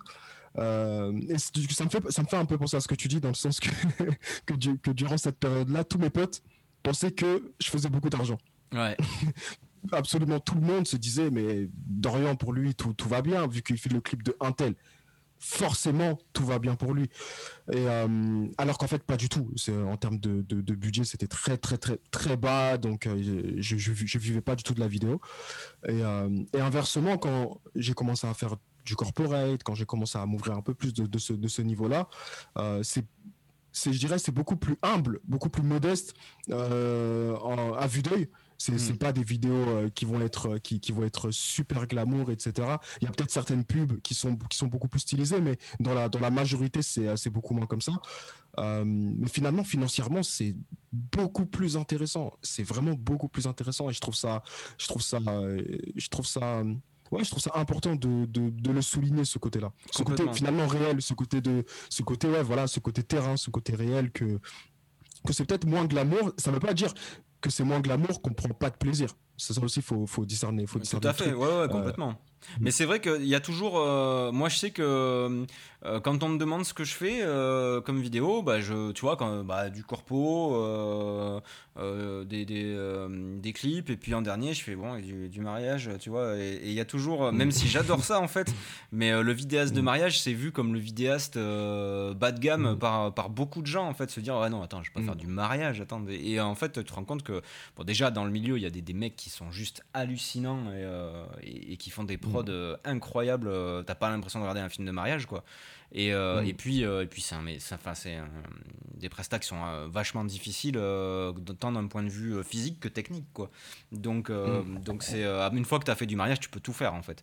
Et, et, et, du coup, c'est vrai qu'il n'y a, a, pas ce côté paillette, mais d'un autre côté, on revient sur le côté en fait influenceur où quand tu es influenceur, t'as pas le choix quelque part. Je, je pense pas que ce soit une volonté de la part des influenceurs, tu sais, de, de, de, se la péter ou un truc comme ça. Je pense pas du tout. Je pense mm. que s'ils font pas rêver les gens, eh ben, ils développent pas leur contenu. Il y a, et c'est pas mm. inhérent aux influenceurs, je pense que c'est inhérent aussi aux, réseaux sociaux et tout ça. Sur Instagram, mm. si tu mets. Et, ça fait des ravages, et moi je trouve ça dramatique, tu vois, mais si tu mets la photo, tu vois, selfie de merde que tu as fait, où tu as des cernes jusqu'en bas des yeux et compagnie, ou alors si tu te prends en photo regardant au loin devant une plage et tout, c'est pas la même, tu vois. Et pourtant, tu es la même personne, toi. Mais, mais je pense qu'il y a une espèce de, de dictature je sais pas si les influenceurs. Moi, j'ai tendance plus à les, plaindre qu'autre chose, quoi. Si les influenceurs, mm. ils le vivent bien. D'ailleurs, t'entends plein, très souvent parler de, d'influenceurs qui font des burn-out et tout. Euh, et, les mm. gens, se, limite, se foutent de leur gueule en disant Ouais, t'as un million de followers et tout, et tu te plains, tu fais un mm. burn-out, attends, t'as la vie de rêve et tout. Ah, je suis pas sûr du tout qu'ils aient une vie de rêve. Moi, j'aimerais pas, tu vois, euh, documenter euh, toutes les 10 minutes ce que je fais dans ma vie pour parler à des gens. Et des moments, j'ai pas envie qu'on me parle comme n'importe qui, et j'ai envie d'être tranquille. Et, et, voilà, c'est pas moi ça me fait vraiment pas rêver là-dessus tu vois. Enfin je je, euh, je rêve pas d'être un Peter McKinnon quoi clairement pas hein, d'avoir mm. même d'avoir des millions d'abonnés ça doit être hyper flippant. Enfin euh, déjà moi tu vois à mon petit niveau j'en ai 60 000 euh, ça me fait hyper bizarre. Je pense que si, si, si tout le monde était réuni dans, dans, un endroit et que je les voyais en face limite je partirais en courant de peur quoi. Oh, ce serait incroyable ouais. mais mm. mais ouais non non c'est et puis enfin même ça donne lieu des fois à des scènes un peu malaisantes quoi parce que ça m'est arrivé quelquefois de, de, me faire reconnaître dans la rue. Et, euh, et en fait, euh, c'est super bizarre parce que les gens ont l'impression de te connaître, puisqu'ils regardent tes vidéos, ils te mmh. voient toutes les semaines mmh. sur YouTube et tout, mais toi, tu les connais pas. Et, euh, mmh. et, donc, si tu veux, il se passe une espèce de truc très bizarre. Où le mec il fait ah, salut François c'est toi la chaîne explique-moi encore et tout. Oui oui ah, c'est trop bien machin ta vidéo sur ça c'était cool quand t'as dit ça machin t'es là-bas merci beaucoup c'est gentil et puis après il y a un blanc parce que parce qu'on ne sait pas quoi se dire quoi que moi je en fait mm. je, je, n'ai jamais vu cette personne de ma vie euh, qui a l'air mm. très gentille et tout et avec qui je vais être euh, très poli et pour qui j'ai beaucoup de respect mais c'est hum, alors après ça m'arrive pas non plus tous les quatre matins hein, faut pas non plus euh, je veux pas exagérer hein, mais ça, les fois où ça m'est arrivé je me suis dit putain ceux qui se font reconnaître dans la rue toutes les cinq minutes mais quel enfer ça doit être pour eux à force moi c'est sympa parce que du coup c'est tu vois c'est nouveau c'est pas souvent c'est machin il y a un petit côté euh, mmh. tu vois t'es un, un, petit peu fier quoi euh, ça, ça, reste très agréable mais par contre si ça arrivait à chaque fois que je sors m'acheter du pain putain non je le vivrais vraiment pas bien hein. c'est clair, c'est clair, c'est, c'est, non, c'est cool, c'est cool. C'est, je suis content qu'on en parle en tout cas de cette, de cette dualité, enfin cette dualité un peu entre, entre ces deux aspects-là, parce que c'est, c'est sans, sans, pour autant, ouais, sans pour autant, et je trouve que c'est, c'est, c'est intéressant parce que tu, d'une certaine manière avec YouTube, tu as ce côté influenceur. Euh, d'une autre manière, avec ton métier de vidéaste, tu as ce côté vidéaste, et donc du coup, tu peux prendre euh, le, le, ton bon côté, je vais pas dire le bon côté, le bon côté de ces deux choses, mais plutôt toi, ce que tu juges qui te, qui te, qui te parle, tu peux le prendre pour toi et, euh, et délaisser l'autre aspect en fait. Et ça, je trouve ça, je trouve ça top en fait c'est tout un équilibre. En fait c'est pas évident de le garder. T'es tout le temps en fait justement bah, comme un équilibriste, t'es tout le temps en train de chercher un peu l'équilibre. Mais euh, c'est de cet équilibre là que, que, vient une certaine sérénité vis-à-vis des choses que je peux euh, ne pas trop m'en faire pour euh, mais si mes stats YouTube baissent, je peux ne pas trop m'en faire si pendant un mois j'ai pas trop de clients. Tu vois j'ai toujours un truc pour rattraper l'autre et il y a des périodes il y a des périodes où il y en a un qui prend plus le pas sur l'autre tu vois à chaque fois et ça c'est des va-et-vient c'est jamais le même, tu vois. Mais, mm. euh, mais au final, euh, ça, ça, reste quand même quelque chose qui fait que je peux. Euh, moi, je trouve, je tous les matins, je me lève en me disant putain, j'ai une chance, mais incroyable, mm. tu vois, de d'avoir de, à mettre mon réveil une fois de temps en temps, quoi. Je me lève tôt, hein, mais tu vois, par exemple, hier, j'étais en presta, fait que je pars tôt, j'ai mis mon réveil à 6 heures. C'était la première fois que je mettais mon réveil depuis. je sais pas, depuis 2-3 mois, parce que sinon, bah, je me réveille quand je me réveille, tu vois, je me réveille à 8 heures. Hein. Mm mais, euh, mais je, me, je fais jamais de grasse mat parce que j'aime pas ça. Mais euh, et puis que je commence à être vieux donc du coup euh, j'ai mon horloge interne qui me dit c'est l'heure de se lever mec. Et mais, mais si tu veux quand, j'ai eu mon réveil qui a sonné à 6h hier je me suis dit putain mais ça fait combien de temps que je l'ai pas mis en fait? Tu vois? Et ça c'est tellement ça c'est tellement une chance. Mmh. Mmh. C'est incroyable. C'est incroyable. C'est incroyable. C'est incroyable.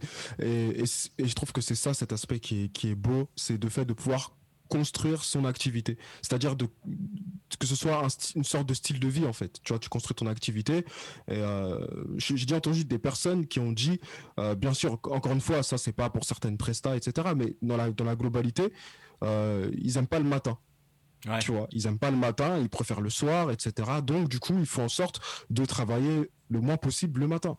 Et ça, je trouve ça fort en fait. Je trouve ça cool ce genre de choses, de pouvoir mettre en place ces, ces, petites choses là de dans, dans, dans, ton style de vie. D'autres, j'ai entendu des freelances qui eux euh, voulaient travailler seulement 4 jours par semaine et pas 3 jours. Donc du coup, bien sûr, c'est pas un plaisir en mode je fais je fais ce que je veux euh, sur mon sur mon ordinateur près d'une plage. c'est pas ce que je suis en train de dire.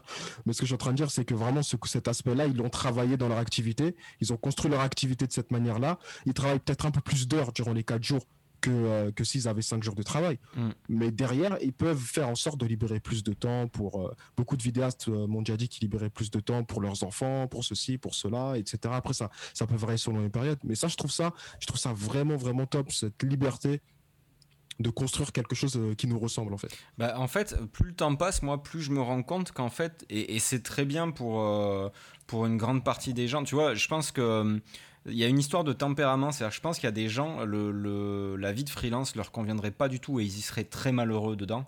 Euh, parce qu'ils ont besoin d'avoir des repères et tout ça. Et euh, là, encore une fois, c'est pas du tout un jugement de, valeur. Hein. C'est euh, voilà, c'est ça dépend des gens juste. Comme il y en a qui, je sais pas, qui, qui vont aimer le café et d'autres pas. Bah, il y en a qui vont aimer être freelance et d'autres pas, tu vois. Et, et, en fait, moi, pour moi, dans mon expérience, plus le temps passe et plus je me dis que je, trouve tellement peu de sens à beaucoup de codes euh, de la vie de salarié ou de, plein de choses en général. Euh, je les ai mal vécus à une époque. Et, je me rends compte maintenant que je les ai mal vécus tout simplement parce que ça, ça n'avait pas de sens pour moi. Si tu veux, moi je pars du principe, euh, voilà, j'ai un travail à faire et il faut qu'il soit fait avant telle date. Tu vois Donc j'ai plein de possibilités qui s'offrent à moi. Euh, je peux en faire un petit peu tous les jours en me disant je vais travailler de telle heure à telle heure et tout machin et je vais euh, commencer à 8h finir à 17h euh, et je vais faire tout le boulot que j'ai sur cette plage là ou alors bah tiens j'ai j'ai ce truc à faire là mais ah j'aimerais bien aller voir mon pote et tout à tel moment machin. Bon bah tu sais quoi je vais bosser comme un taré pendant deux jours là et puis je vais prendre ma bagnole et partir trois jours voir un pote et tout. Au final le taf il a été fait j'y ai passé exactement le même temps dessus sauf que je l'ai groupé mais ça m'a mm. permis de faire ce que j'avais envie de faire à ce moment-là. Mais je pense que c'est surtout une histoire de, de personnes qui, euh, qui, qui, aiment bien pouvoir être dans l'instant et se dire, voilà, là tout de suite j'ai envie de faire ça, ok, je le fais. Et euh, que quand, quand tu as des contraintes qui sont comme le salariat, c'est quelque chose que tu peux pas faire. Mais encore une fois, je pense que chez moi, c'est viscéral. C'est-à-dire que j'ai beaucoup de mal. Euh, je vis pas bien le fait, tu vois, d'avoir envie de faire un truc et de devoir le, repousser ou de pas pouvoir le faire. Donc, je me donne les moyens euh, de pouvoir le faire. Ça ne veut pas dire que je suis un, feignant ou un capricieux. C'est juste que euh, je fais mon travail d'une manière qui me convient. Et, ça, encore une fois, c'est un luxe incroyable. Mais si tu fais ça et qu'en fait, ça ne convient pas à tes clients, euh, là pour le coup ton activité elle va vite s'arrêter aussi quoi donc il faut avoir euh, ça, demande encore une fois tu vois un équilibre c'est euh, entre ce que tu veux faire et ce que tu dois faire et, et, quand tu vas le faire et comment tu vas le faire c'est top, c'est top. D'ailleurs, ça me fait penser un peu que dans ton activité, tu as lancé aussi, donc comme tu en as parlé tout à l'heure, l'aspect formation. Ouais. et cet aspect formation qui finalement ce côté, c'est toujours, en fait, c'est la suite de, de, tout ce que tu faisais depuis, ce côté transmission que tu as toujours eu. C'est euh, un peu une sorte de d'aboutissement de, pouvoir lancer des formations, pouvoir transmettre. Euh, et, ce que j'aime bien avec cet aspect-là de formation, c'est que tu transmets quelque chose euh, dans un format euh, qui, qui, qui est encore plus poussé que les vidéos que tu proposes sur ta chaîne. Et mmh. je trouve ça vraiment, euh, vraiment cool. J'ai vu que dernièrement, tu as lancé une formation. Comment comment ça, comment ça se passe au fur et à mesure Quelle est ta vision par rapport à cet aspect-là? Est-ce que c'est quelque chose que tu, tu est-ce que tu dis tiens euh, c'est, c'est, cool, c'est quelque chose que j'aime bien faire, euh, j'ai envie de plus développer ça sur l'avenir. Euh, comment ça se passe à peu près? Puisque je sais que c'est pas la même le même type de rémunération on va dire que quand on est vidéaste où on fait une prestation et on est payé pour de la, c'est de la prestation de service. Là, c'est plus, on est plus dans de la vente de produits. Est-ce que c'est différent pour toi? Comment tu arrives à agencer tout ça? Et quelle est ta vision par rapport à, par rapport à ça? Alors, il euh, y, a plein du coup, il y a, pas mal d'éléments de, contexte parce que, si tu veux, euh, moi j'avais pendant très longtemps, euh, et encore des fois aujourd'hui, une vision de ces formateurs sur Internet qui est pas très, très glorieuse. Parce que le problème qu'il y a avec la formation comme ça en ligne, c'est que bah, tout le monde peut se dire formateur. En fait, mm. euh, demain, n'importe qui peut dire bah voilà, j'ai fait une formation sur euh, Adobe Premiere, sur machin. Euh, vous allez voir, c'est trop bien mm. et tout, parce qu'il y a ces plateformes-là qui le permettent. D'un côté, c'est pratique parce que effectivement, ça permet à des gens qui ont vraiment des choses à apporter de, de, de s'affranchir un petit peu de certains carcans. Au niveau, bah, par exemple, l'éducation nationale ou tout ce qui est dans, dans mm. les agréments et machin, tout ça. D'un autre côté, euh, ça, ouvre la porte à pas mal d'arnaques. Il y en a plein qui ont été euh, débunkés. Et euh, tu vois, l'autre jour, là, je regardais une vidéo de, de Babor l'éléphant qui débunkait un truc sur, je sais pas si tu connais l'influenceur français David Michigan. C'est un mec, tu vois, ouais, 11 millions d'abonnés achetés, euh, des fausses mm. couvertures de magazines, et le mec il te vend mm. euh, what 1000 formations sur du coaching, mm. du, du, mentalisme, euh, de l'hypnose, du, fitness, enfin bref, tu vois, c'est des. Et le mec il est dans, la, dans une totale légalité a priori. ce qui c'est ça qui est dramatique d'ailleurs, parce que c'est un charlatan de première, mais voilà. Donc si tu veux, c'est pas évident, ça n'a pas été évident pour moi de passer ce cap de, de me dire tiens, je vais faire des formations en ligne parce que je voulais surtout pas être euh, assimilé à ce genre de choses-là. Euh, maintenant, je me dis que euh, les gens savent, et puis c'est marqué dans ma bio que bah, j'ai été enseignant pendant plus de 10 ans, tu vois, que ce soit avec des, des, jeunes ou avec des adultes et tout ça. Donc, formateur, en fait, de base, c'est mon métier. Euh, donc, euh, donc je me suis, euh, tu vois, je me suis dit, je me suis autorisé, je me suis dit, écoute, quand même, tu as, des notions en pédagogie, en, création de parcours numérique et compagnie. Donc, bon, t'es pas non plus un lapin de six semaines là-dessus, quoi.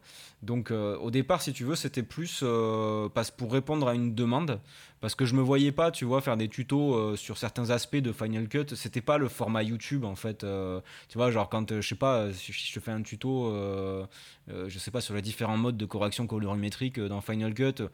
Mm. Est-ce que ça a vraiment un, ça a un intérêt, tu vois Alors que quand mm. c'est intégré dans une formation qui, qui a un sens, c'est-à-dire avec un début, mm. un milieu, une fin, et puis une progression pour que tu puisses apprendre et avancer à ton rythme, ça a beaucoup plus de, de sens de le faire sur ce format-là.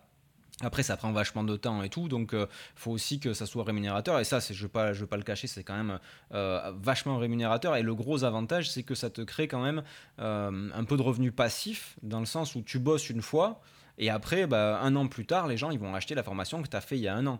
Bon, c'est difficile mmh. de quantifier la valeur de la formation parce que dedans, il y a l'expérience et il y a le temps passé. C'est-à-dire que euh, ma formation sur Final Cut, c'est 7 euh, ou 8 ans d'utilisation de Final Cut. Donc, euh, mmh. donc forcément, il y a tout ce truc-là. la formation sur le mariage aussi, que j'ai sorti récemment, c'est 4 ans de, de films de mariage dans les pattes, plus des, des, des conseils qui vont faire gagner de la thune aux gens. C'est-à-dire que l'idée quand j'ai mmh. fait cette formation, c'est que les gens puissent l'acheter et que euh, quelques mois plus tard, après s'être entraîné, après avoir suivi la, formation, ils puissent aller euh, vendre des prestations de, mariage à leur tour et qu'ils euh, gagnent des thunes. Donc au final, je trouve que c'est un bon investissement et puis surtout que j'ai mis vraiment beaucoup d'infos dedans. Euh, après, euh, ne faire que ça, euh, bah, encore une fois, c'est un peu, c'est comme ce qu'on disait avant. Je pense que c'est un équilibre, c'est-à-dire que ces produits, comme tu l'as dit, parce que c'est des produits que, que, je vends par le biais de ma chaîne YouTube, que ce soit des formations, les presets, les luttes, les, trucs comme ça. c'est ça me permet moi en fait d'avoir une petite assise euh, financière euh, régulière et qui me permet derrière de faire des beaux projets. Et je pense qu'il y a aussi, euh, oui, ça me permet d'avoir une assise, ça me permet aussi voilà, de, créer des choses que je vais mettre en ligne. Et, ça, tu, verras à partir de, la fin de ce mois de mars. justement, j'ai complètement repensé ma façon de voir les, vidéos YouTube et ça va me permettre, du fait que j'ai ces rémunérations-là, de passer plus de temps à faire des choses juste pour le plaisir et faire kiffer les gens avec ça, quoi. Et, euh, et, je te dis, ce qui va sortir, normalement, je, je, je, je, croise les doigts pour que ce soit à la hauteur de, euh, de, de, mes espérances, mais ce qui devrait sortir à la fin du mois, ça devrait être juste euh, ouf, quoi. Ah bah je suis pressé de voir ça en tout cas. Moi aussi, moi aussi. en fait, surtout que, surtout que euh, après ça, vraiment pour que les personnes se rendent compte, euh, quand, quand on crée une chaîne YouTube ou même un podcast ou ce, ce, ce, ce genre de choses, c'est gratuit. C'est littéralement gratuit et c'est des choses euh, qui sont offertes en fait c'est vraiment des choses qui sont offertes et c'est très cool. C'est pas du tout pour, euh, pour, pour, pour faire culpabiliser qui que ce soit. C'est pas dans ce sens-là que je dis ça, mais c'est surtout dans le sens où euh, c'est du contenu finalement qui est, qui est gratuit, qui est offert, qui est cool, qui nous fait kiffer. Et je pense que ça te fait vraiment kiffer. Ça se voit de façon que c'est quelque chose que, que t'aimes, que faire euh, les vidéos YouTube, que les gens aussi derrière apprécient et que certains et d'ailleurs, moi, je suis, je suis quelqu'un qui consomme beaucoup de, de, de formations, etc. Parce qu'en fait, euh, il y a des moments, j'aime bien, ça, me, ça permet d'aller plus loin dans certaines choses. Ça permet vraiment d'aller plus loin dans certains aspects, de pouvoir passer plus de temps sur certains points. Euh, plusieurs fois, je me suis retrouvé devant des vidéos YouTube qui se terminent et je me dis, mince, j'aurais aimé en savoir plus. J'aurais aimé qu'on aille plus en profondeur sur ça. Est-ce qu'il n'y a pas une formation? Parce que euh, voilà, je suis prêt, je suis prêt à acheter parce que je sais que euh, derrière ça, ça, ça va m'aider à atteindre ce, je sais pas, à faire tel effet technique ou à comprendre tel système marketing ou peu importe en tout cas, mais à aller beaucoup plus loin en fait. Donc, euh, donc ouais, c'est cet aspect formation là, je le trouve. Pour moi, c'est c'est la suite de la transmission et je trouve ça, je trouve ça totalement totalement cool. Et encore une fois, ouais, faut être à l'aise avec ça parce que c'est vrai qu'il y a une de, moins en moins, je trouve, mais il y a quand même une image autour des formations, de, de l'infoprenariat qui, qui, qui, est encore très, qui est encore très forte. Et euh, alors que finalement, les formations en ligne, c'est j'aime bien le parallèle que tu as fait avec l'enseignement, c'est de l'enseignement en fait. C'est de l'apprentissage. Moi, je suis dans les formations, il y a des gens qui me posent des questions parce qu'il y a une, une, section questions et tout, et j'y réponds euh, généralement dans la journée et tout ça mais euh, ça reste quand même quelque chose de, de descendant dans le sens où tu as un mec en face en vidéo qui t'explique un truc quoi. Et euh, pour vraiment apprendre, euh, on apprend en échangeant en fait souvent avec, avec les autres et pas forcément des profs d'ailleurs, mais on apprend par le, enfin c'est un, un, fonctionnement de l'être humain quoi. On apprend par interaction. Et, et, la formation en ligne ne permet pas complètement ça quand même euh, aujourd'hui, mais ça reste des éléments en fait. Euh, c'est plus comme un bouquin, tu vois, euh, comme un bouquin mm. qui est qui est mm. plus accessible parce que tu as quand même cette cette illusion que tu as quelqu'un en face qui te parle et qui t'explique des choses.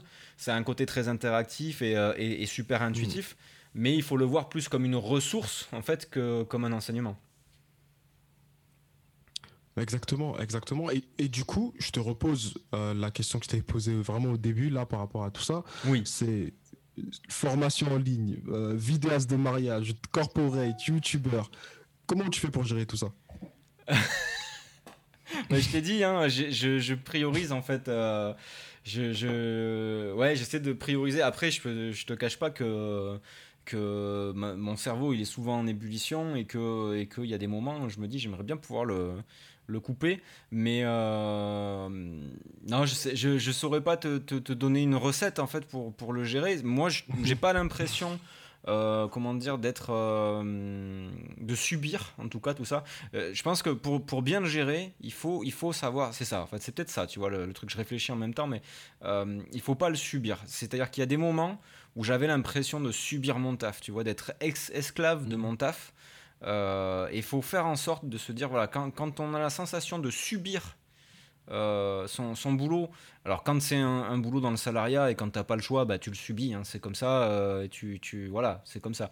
Mais quand c'est un boulot choisi, c'est-à-dire qu'en l'occurrence c'était ma passion à la base, et que à certains moments je me dis, putain, je suis en train de subir ça, c'est qu'il y a un truc qui va pas et c'est qu'il faut changer quelque chose. Moi, je dis toujours, euh, s'il y a quelque chose qui va pas, euh, change-le quoi. Enfin, euh, tu vois, c'est, je suis rarement en train de, me, de, râler pendant très longtemps sur quelque chose qui me fait chier dans ma vie, parce que parce que je vais pas passer mon temps à râler dessus, ça n'apporte strictement rien, c'est dépenser de l'énergie pour rien aussi. Je vais dépenser cette énergie là à essayer de résoudre le problème, tu vois, et, de faire en sorte mmh. que ça me fasse plus chier.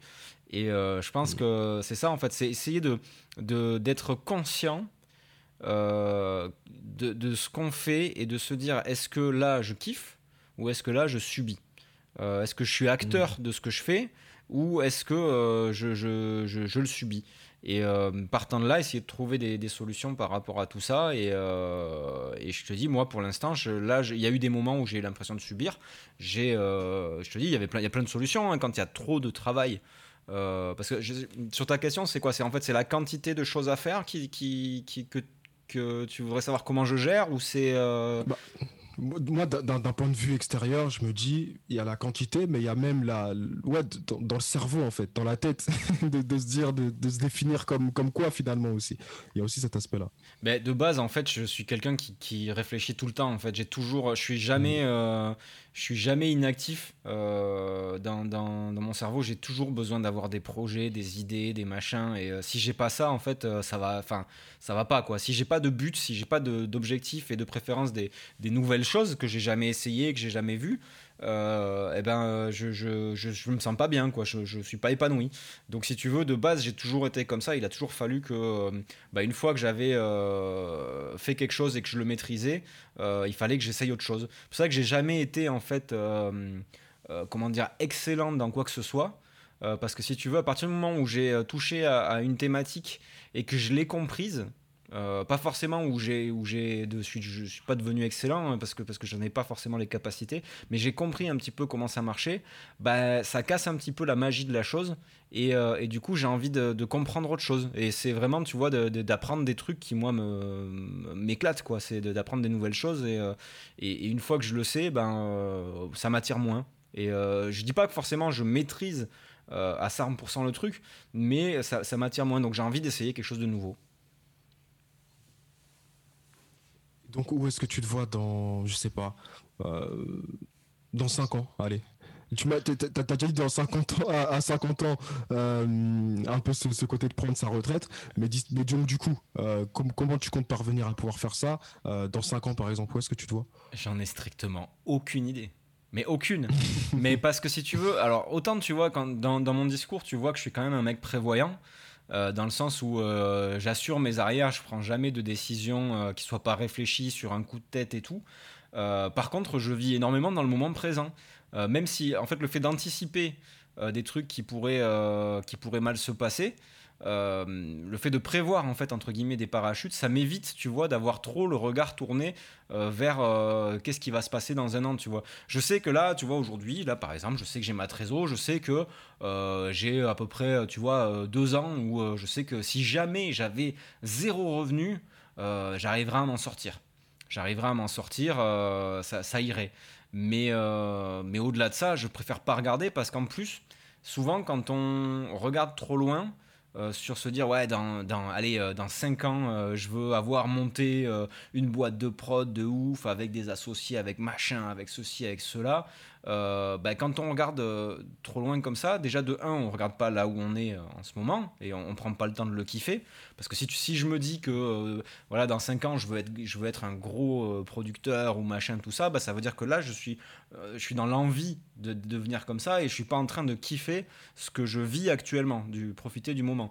Et en plus de ça, moi, ce qui m'est arrivé dans ma vie, au final, au début, je croyais que j'avais une chance insolente euh, parce que bah, euh, il y a eu plein de choses qui se sont passées dans ma vie qui ont euh, hyper bien marché. Et, et, tu te dis bah putain waouh j'ai eu du bol quoi. Et le truc c'est qu'au bout d'un moment tu te dis mais putain j'ai eu du bol sur ça j'ai eu du bol sur ça et puis ça ça s'est bien passé. Ensuite ça aussi ça s'est bien passé. Il y a peut-être un truc autre que la chance et au final, c'est c'est pas forcément de la chance, c'est juste que j'ai toujours été hyper ouvert aux opportunités. Tu vois, quand euh, c'était pas prévu que je parte euh, aux États-Unis, euh, c'était pas spécialement prévu. Et puis il y a eu l'opportunité, je me suis dit ah bah ouais, allez, allons-y, chaud quoi, mm. ça peut être cool. Mm. Et puis quand je suis rentré, ben je pensais reprendre ma classe et puis bah, Microsoft me dit ah bah on aimerait bien que tu bosses pour nous. Ah bah Ouais, ok. Et à, tout moment, à chaque fois que mmh. j'ai eu ces propositions-là, j'aurais pu me dire ouais, mais attends, si jamais il y a ci, si jamais il y a ça, et ça pourrait pas bien mmh. se passer, et ceci, bah je l'aurais pas fait. Et en fait, je me rends compte que tout ce que j'ai fait au fur et à mesure m'a conduit exactement où je suis là. Donc j'ai mmh. strictement rien envie de changer, tu vois, dans, dans mes choix. Euh, il y en a peut-être qui ont été, tu vois, je dis pas que ma vie ça a été toujours euh, euh, le pays des bisounours, hein, on est que je suis comme tout le monde, il y a des, des coups durs, il y a des machins, y a, tu perds des proches, tu machin, enfin il y a plein de choses qui, qui se passent, tu vois. mais, mais c'est la vie. Et, et d'un autre côté, je me dis que si j'avais pas été ouvert à, ces opportunités un peu insolites par moment, si je m'étais posé trop de questions, eh ben, j'aurais pas fait tout ce que j'ai fait là. Donc c'est pour ça que je ne peux pas te dire dans 5 ans où je serai, parce que je suis ouvert à tout ce qui peut m'arriver de sympa dans la vie. Et, euh, et peut-être, j'en sais rien, peut-être que demain, euh, il y a un mec qui va venir toquer à ma porte et qui va me dire Tiens, tu veux pas euh, m'amener filmer mes, mes, sauts à l'élastique ou mes sauts en parachute? Et je vais dire Ah bah ouais, trop cool Et je vais me prendre d'affection ou d'amour pour le saut en parachute, je vais kiffer ça. Et puis mmh. peut-être que voilà, je, deviendrai sauteur en parachute professionnel. ou Tu vois, c'est dans ce sens-là, si tu veux, où je te dis. Et puis en plus mmh. de ça, maintenant, je sais que c'est pas parce que j'ai fait un métier, euh, en l'occurrence là c'était un stit, que je peux pas en faire un autre parce que pour le coup entre instituteur mmh. et vidéaste euh, corporate, mariage, clip, machin, enfin ça n'a strictement rien à voir. Et pourtant, bah je l'ai fait, je l'ai fait. Et euh, donc si tu veux, je, je, il n'y a pas de limite. Enfin, à part celle que moi je peux atteindre, mais mmh. où physiquement je tiendrai pas le coup ou machin, il n'y a pas, y a pas de, de barrière particulière là-dessus. Je suis hyper open à tout en fait là tu recentres sur le truc le plus essentiel. Euh, quand, on fait des trucs je pense même dans, la vie de tous les jours mais là je parlais pour un vidéaste euh, pour un entrepreneur même c'est l'action. C'est tout simplement le fait d'agir le fait de faire des choses en fait et pas juste de rester dans une posture euh, finalement passif de, de de, rêve un peu tu vois même si moi je suis quelqu'un qui moi j'aime beaucoup le fait de dire que faut quand même avoir une réflexion de ce que l'on aime, de ce que l'on n'aime pas et de ce que l'on a envie de faire pour pouvoir ensuite agir en conséquence et avoir des actions qui soient liées euh, à, notre vision des choses, à notre réflexion. Bah, du coup, c'est l'action, c'est le fait d'agir. Ouais, et puis, et puis ça rejoint ce que je te disais au début, dans le sens où euh, bah, la, seule chose qu'on peut pas acheter, c'est le temps. Et, euh, et, au final, bah, si, enfin, le temps que tu, passes à ne pas agir justement sur ta vie à toi, euh, eh ben, euh, c'est du temps perdu et c'est du temps de vie en moins et, euh, et, tu vois c'est tout un tas de trucs sur lesquels maintenant aujourd'hui euh, je m'énerve plus par exemple. C'est pas que je suis devenu plus calme c'est juste que euh, je veux pas y accorder du temps de vie en fait euh, tu vois des trucs mm. tout con mais par rapport à YouTube euh, quand t'as des, des, des, commentaires de haters ou machin au début ça me faisait chier je râlais ouais c'est quoi ces connards? En plus ils ont même pas regardé la vidéo jusqu'au bout ils me font dire n'importe quoi alors qu'en fait j'ai pas dit ça enfin c'est et puis aujourd'hui bah je vois le passer le truc et je me dis bon bah ok très bien passons à autre chose et, voilà quoi tu vois enfin mm. j'ai pas de temps de vie à accorder à ça parce que parce que ça, ça s'arrête. Mais c'est peut-être aussi tu vois en, je suis pas vieux hein, mais bon 37 ans j'ai j'ai fait un petit bout de chemin, quoi. Et, euh, et je me dis que bah, je sais que, que c'est pas éternel, quoi. à un moment donné, tu vois, je me dis, euh, quand je vais commencer à avoir 50, 60 ans, je pourrai plus faire les mêmes choses. Et, euh, et donc, bah, je profite au maximum et je kiffe au maximum ce que je peux faire maintenant, même si j'espère faire pendant très longtemps plein de choses intéressantes. Mais, mais voilà, demain, demain, je peux me faire écraser en traversant la route, je peux machin, je veux pas avoir de regrets, quoi aucun, ouais, encore ce, ce, ce, terme qui revient. Euh, pas de regret. pas de regret, ne pas regretter. Ouais. C'est ça. Ouais, ouais.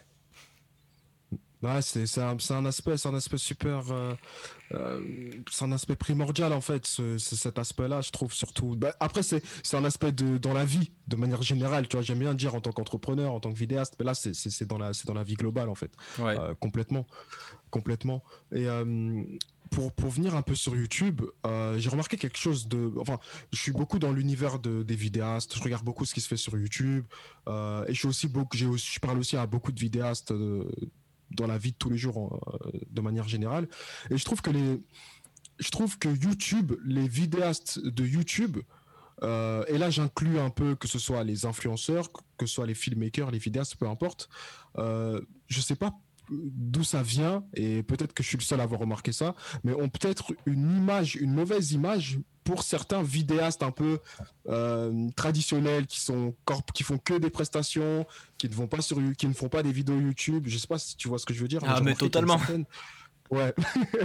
totalement, totalement. Mais oui, moi je l'ai, moi je l'ai vécu, tu vois. Enfin, il euh, y a, bon, moi je pense que c'est juste de la jalousie en fait. Euh, c'est les gens qui.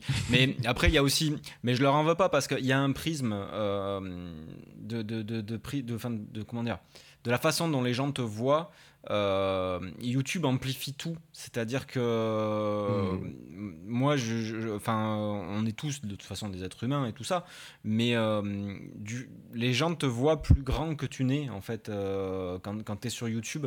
Hmm. Et, et, donc, si tu veux, par rapport à, des, des, vidéastes qui seraient pas youtubeurs, euh, ils nous voient comme, probablement comme des gens euh, prétentieux, arrivistes euh, et tout ça, et, alors qu'on est exactement comme eux, sauf que nous, on, se met devant une caméra. Après, il y a, y a, quelque chose de très narcissique dans le fait de se filmer, mais pas, pas au sens péjoratif du terme, mais il faut, ça veut dire qu'il faut, qu'il faut s'accepter pour se filmer, et quand tu te mmh. filmes, bah forcément, tu montes ton image à toi, donc il faut s'accepter. Quelqu'un qui se supporte pas pourra pas faire ça. Euh, il faut, sans, sans, parler d'être un but de sa personne, mais ne serait-ce que s'accepter. Euh, et, et, donc forcément, ça dégage quelque chose de, euh, voilà, de, de, de m'as-tu vu un petit peu, de regardez-moi, de je cherche l'attention. Euh, et il y en a, c'est le cas, il y en a qui cherchent l'attention à tout prix et tout ça, mais euh, mais il y a aussi beaucoup de gens qui juste sont là pour partager et que c'est un média comme un autre. Euh, tu vois, enfin, ce qui est ce qui est rigolo, c'est que hum, ça serait par le biais d'un blog, tu vois, ça se fait plus trop maintenant, mais par le biais d'un blog, ça mmh. passerait beaucoup mieux, tu vois. Mais mais là, tu te montres, tu vois, tu te montres, donc c'est mmh. pas bien de se montrer, c'est tu te la pètes, tu vois. C'est, je pense qu'il y a peut-être mmh. ce sentiment-là. Après, enfin, généralement, tu vois, enfin, moi, je, je, pense que des gens qui, qui pourraient me trouver j'en sais rien. Peut-être qu'il y a des gens qui me trouvent prétentieux sur YouTube ou, ou, que je me la pète ou que j'ai pas ma place ou que je dis de la merde et tout. Mais euh, je pense, euh, on souffle de bière, on discute pendant une heure et après, je suis sûr qu'il a compris que je suis un mec comme lui et, euh, et, que je suis normal, quoi. Tu vois, enfin, j'ai pas de, mm. de, de, complexe de supériorité ou quoi que ce soit. Bien au contraire, tu vois, j'ai un gros syndrome mm. de l'imposteur. Hein. Mais, mais bon, sur YouTube, il faut quand même que tu aies un minimum d'aplomb, quoi. Mm. Il y, a, il y, a, une grosse généralisation aussi qui se fait. C'est un peu comme pour les formations en ligne, en fait, un peu toujours ce, genre-là où des fois on peut voir, ils peuvent, ils ont peut-être vu un, influenceur, vidéaste, youtubeur qui était comme ça alors que c'était faux, qui a fait ceci, qui a fait cela, et ils englobent à peu près tout le monde dans le même panier. Euh, mais je trouve que la manière dont tu as défini ça, c'est réel. Et, euh, et ben j'espère que, je, pense qu'il y a certains, certains auditeurs, euh, certaines auditrices qui vont écouter, qui peut-être avaient un a priori sur un peu les, les vidéastes, youtubeurs, et je pense que ça peut permettre de, de, casser cet a priori là. Je pense que. Bah écoute, euh, j'en serais ravi en tout cas. Euh, voilà, les, les, les youtubeurs, euh, comment dire, les, les youtubeurs moyens comme moi, bah, on est des gens complètement normaux. C'est juste que bah, on a je pense, une, voilà, une passion pour, pour partager des trucs et pour, pour échanger avec les gens et que, et que ça s'arrête là et que, que souvent, en fait, faut pas se limiter à l'image renvoyée. C'est un peu comme si, euh, comme si quand tu vas voir des. Euh, moi, j'ai vu des, des, des, musiciens sur scène. Je suis un grand fan de, de, métal, tu vois. Il y, a un groupe français qui s'appelle Gojira euh, qui, qui a fait le tour du monde et tout. Ils ont fait les premières parties de Metallica. Enfin, c'est juste des, monstres. Tu les vois sur scène, tu te dis putain, les mecs, j'aimerais pas les croiser dans la rue le soir, quoi. Et puis après, tu les vois en interview, tu les vois à côté. C'est des gros écolos, vegan, hyper gentils, avec mmh. une petite voix toute douce et tout. Et mmh. voilà on joue, quelque part, on joue, même si c'est nous qu'on met en scène et qu'on joue pas un personnage à proprement parler, euh, on est quand même on, théâtralise un petit peu les, choses pour que ça soit euh, intéressant. Moi, si je parlais euh, sur mes vidéos YouTube comme je parle dans, un café avec un pote, tu vois, comme ça, mm. je suis pas sûr que mes vidéos YouTube elles plairaient beaucoup. Et donc, tu vois, j'ai ce côté un peu théâtral aussi derrière, forcément, pour, pour, pour garder le, spectateur euh, concentré sur le, fond de ce que je dis. Hmm. Ouais, c'est intéressant et le mot amplificateur, je trouve qu'il est bien, il est bien adapté. Vraiment, le terme amplificateur, il est, ah, il est fort, il est fort et super adapté pour YouTube. Ouais. Euh, Ouais, c'est c'est là c'est quelque chose que j'avais vraiment remarqué en tout cas au fur et à mesure du temps euh, que je voyais, que je me disais ah je vois un peu ce, ce, cet aspect-là. Euh, je pense que ça va aller qu'en descendant au fur et à mesure. Puis c'est je pense qu'il y a aussi l'aspect nouveau. Euh, il y a aussi l'aspect, je sais pas, j'imagine un peu la personne qui est vidéaste depuis 15 ans et qui commence à voir arriver cette, cette vague de YouTube et des personnes. voilà, je pense qu'il y a aussi cet, aspect-là qui, qui, rentre, qui rentre en compte aussi. Oui, complètement. Complètement. Ok, euh, c'est c'est vraiment top tout ça. Et euh, donc, dis-moi, quelle est ta c'est un, un, peu la question que je pose toujours à chaque fin d'épisode. Euh, quelle est, mais sauf que je voudrais juste t'avertir juste sur un point. Euh, la question c'est quelle est ta pire anecdote de tournage? Ouais. Et je sais que j'avais déjà regardé une de tes vidéos où tu disais que euh, que, que tu avais une, anecdote qui était pas mal et je voudrais pas que tu la dises celle-là. C'est pour pour te dire c'était quelle anecdote C'était une anecdote que tu disais que euh, on t'avait demandé de couper ta barbe. Ah oui. Pour pour des vidéos. Pour, pour, Ouais, pour des vidéos, ouais. Et, euh, et, donc, quelle est ta pire anecdote de tournage, euh, sauf celle-là? Mais pire, pire que celle-là serait même mieux. Alors, c'est compliqué parce que euh, j'ai moi, je Ou me... la plus insolite. Je me, je me, focalise beaucoup sur le positif et j'ai tendance à oublier un petit peu les trucs qui m'ont fait chier mmh. euh, à certains moments. Euh, ma pire anecdote de tournage, euh... alors c'était pas très méchant parce qu'au final ça s'est très bien passé. Euh, c'est pas forcément une, une anecdote, mais c'est un jour où je me suis dit, mais François, t'es vraiment un gros, mais boulet, mais un truc de malade. Euh, J'arrive sur un, un, film de mariage et, euh, et, donc on était avec Marie, ma compagne, qui faisait la photo, et euh, j'avais un, un, second shooter ce, ce jour-là, un copain, tu vois, et, et, normalement il devait venir que pour la cérémonie, et puis il m'a dit, bah j'aimerais bien, tu vois, faire toute la journée avec vous, ça serait cool et tout. J'arrive la veille, tout ça. Et euh, je dis, bah écoute, trop cool, nickel. Donc il arrive la veille, on va bouffer au resto. À l'époque, on pouvait aller au resto, tu vois. Et, euh, et on arrive le matin, et puis euh, bon, tu vois, on, arrive à l'avance, on attend, on sort sous le matos, tout ça. Et, euh, là, les mariés arrivent parce qu'ils faisaient la, la, mairie en premier le matin. Et là, les mariés arrivent et, euh, tout le monde euh, s'affaire, tu vois. Marie commence à prendre des photos, Victor euh, démarre son appareil. Et là, moi, j'allume mon appareil. Mais genre, ça fait plusieurs années, tu vois, que je fais du mariage et tout, et je suis le premier à dire aux gens, euh, prenez des précautions, faites pas n'importe quoi, préparez-vous la veille et tout. Mmh. Persuadé que, tu vois, tout est bon. Et là, j'allume mon appareil, et mon appareil s'allume pas. Alors, euh, là, je bloque, je me dis, putain, qu'est-ce que c'est ce bordel? J'ouvre la trappe de la batterie, et je me dis, putain, il n'y a pas de batterie. Alors là, déjà, déjà, mmh. premier coup dur, tu vois. Je me dis, mec, mmh. t'as été quand même... Bon, alors, et je, si tu veux, y il y avait mon pote qui était là, donc si tu veux, on n'a rien perdu, tu vois. Mais euh, t'as été quand même assez con pour ne pas vérifier que tu avais mis une batterie. Alors je les avais les batteries, tu vois, j'en avais plein de rechange dans mon sac et tout, donc je cours à la bagnole chercher une batterie. Je fous ma batterie, je démarre mon truc, ça marche, nickel. Je vais pour aller vers la salle de la mairie où déjà mon pote était déjà en train de shooter, donc tu vois, il n'y avait pas de perte, mais, mais bon, euh, un peu en stress quoi. Et euh, là, donc j'allume mon appareil, j'appuie sur le rec, et là, je vois le, un truc qui clignote, je me dis putain, j'ai pas mis de carte SD mais la totale, tu vois, mais la totale. Et euh, je veux dire, c'était un truc, ça faisait des années que je faisais ça, tu vois, c'était le truc qui pour moi ne pouvait jamais m'arriver. C'est une erreur de débutant, quoi. Tu, c'est le premier truc que tu vérifies, ta batterie, ta carte, quoi. Tu vois, c'est, euh, je recours à la bagnole chercher une carte SD, je la fous dedans, et, euh, et là j'y vais, et là je commence à shooter, mais il s'était passé, tu vois, euh, 5 minutes quand même. Euh, heureusement, il y avait mmh. mon pote, heureusement qui m'avait dit, ouais, bah, j'aimerais bien shooter toute la journée. Mmh. Euh, parce qu'au final, j'aurais peut-être perdu 5 minutes. Alors, c'est pas grave, 5 minutes.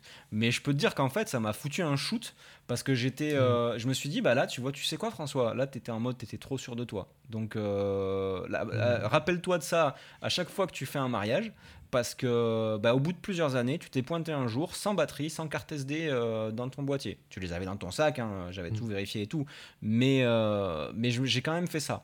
Et, euh, et donc ça m'a mis un petit shoot d'humidité à me dire, à me dire bah ouais, mais euh, quelle que soit ton expérience et tout, vérifie toujours ce genre de truc-là et t'es pas à l'abri d'oublier euh, des conneries comme ça.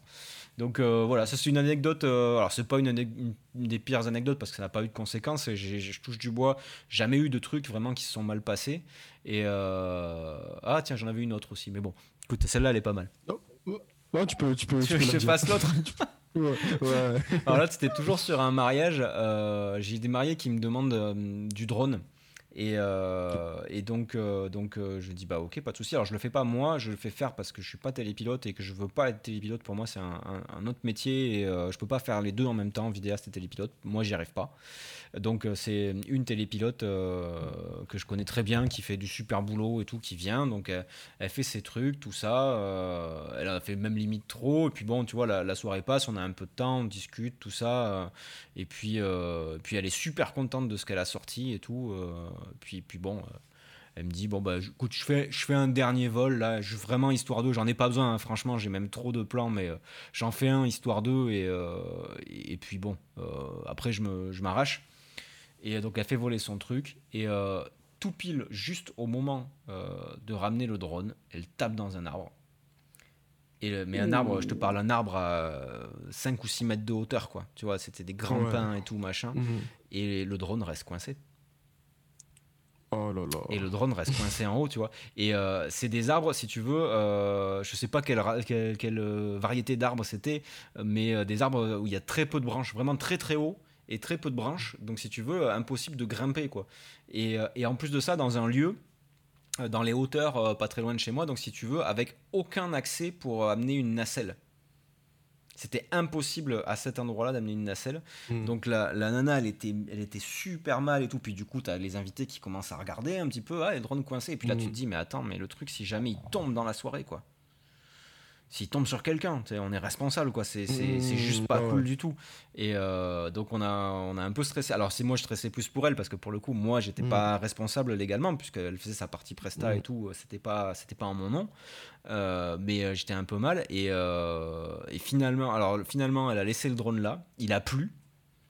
Donc on s'est dit est-ce Oh qu'on va récupérer les fichiers et tout, Mhm. est-ce qu'il va être mort ou pas? Euh, finalement, quelques jours après, elle a réussi à trouver un mec qui fait, qui, euh, qui, qui fait de la. Je sais pas comment ça s'appelle. En fait, il enlève des, des, des nids de frelons et tout ça, mais il grimpe avec une espèce de ceinture autour des arbres, dans des trucs complètement Mhm. inaccessibles. Donc, il a réussi gentiment à lui aller chercher son drone. Elle a foutu son drone dans du riz euh, pendant deux jours. Elle a récupéré la carte SD et on avait tous nos fichiers. Mais euh, je peux dire que là, pareil, on n'était pas serein. euh, Enfin, je t'avoue, moi, je, pense qu'elle, elle devait être vraiment encore moins sereine que moi. Mais, mais on a passé un moment un petit peu, un petit peu compliqué, quoi. Surtout quand on a vu, ouais, je te dis, les, les- invités qui commençaient à regarder, du coup, ça devenait un peu l'attraction. Et t'es là, merde, attends, il faut pas distraire les gens du mariage, c'est pas cool. Mais euh, voilà, au final, on a récupéré les plans, on a pu faire le film, les plans étaient super beaux, les mariés étaient très contents, donc, euh, donc voilà. Mais ça, ça, des trucs, tu vois, où tu as un petit coup de stress. si, si- en fait, ce genre de choses, quand ça arrive en plein tournage, ça m'est déjà arrivé aussi, hein, ce genre de, de, de- soit que ce soit bug de matériel, euh, oubli de quelque chose, on se rend pas compte du niveau de stress que ça peut faire monter, en fait, ce genre de choses. ah non, mais c'est incroyable. c'est incroyable niveau stress. C'est horrible. C'est euh, c'est- fort. Et donc, tout ce qui est vidéo d'événementiel, euh, vidéo de mariage, euh, c'est très. Tout à l'heure, tu as dit que quelqu'un qui fait des des vidéos de mariage, il peut tout faire par la suite. Parce qu'en fait, euh, le, ce côté événementiel, c'est- tellement, mais c'est un, un niveau, en fait, de. de on se rend pas compte, mais une vidéo de mariage, c'est la vidéo d'un couple, c'est la vidéo de leur mariage. C'est ce qui va ça. rester dans, ça. dans, dans, dans 15 ans, c'est pas la nourriture qui va rester, c'est pas les habits des gens, c'est pas tout ça, c'est pas la musique, c'est la vidéo de mariage avec les photos. Et je trouve ça. ça. mais tellement, tellement ouf. Pour, pour moi, clairement, euh, une vidéo de mariage, ça devrait coûter 10 000 euros. pour moi, enfin, pour- ce serait pas Juste pour le stress. juste pour le gens. stress, ouais. non, mais puis tu, et puis tu Mais peux. et- mais pour ce niveau, Et tu Mm. peux rien faire, tu peux, tu peux rien refaire en fait. C'est-à-dire que si c'est raté, c'est ça. raté quoi. Tu vois, dans la formation, j'explique Ouais. qu'il y a le passage Mm. des alliances. euh, tu t'amuses pas à le filmer à F1.4 quoi, parce que, parce que si ton focus il est raté, euh, bah laisse tomber quoi. Enfin, t'as pas le passage d'alliance, donc euh, tu, tant pis, Mm. ce sera moins joli. Mais euh, quand t'es débutant, quand t'as pas l'habitude, euh, tu le fais à F5.6 et puis, euh, et puis tu te mets un peu loin et t'es sûr et tu fais un global quoi. Tu fais pas un gros plan sur les Mm. mains parce que si tu te chies ton focus sur le passage d'alliance, c'est mort. tu vas pas. Monsieur, monsieur le prêtre, s'il vous plaît, est-ce qu'on pourrait refaire la bénédiction? Est-ce que vous pourriez recommencer? Parce que j'ai raté ma mise au point Mm. et, euh, et j'aimerais bien que, que pouvoir la refaire. Ça, ça marche pas dans la vraie vie, tu vois. C'est pas possible. C'est pas possible. Non, mais voilà, c'est ouais. exigeant. Ouais. C'est exigeant. Mm.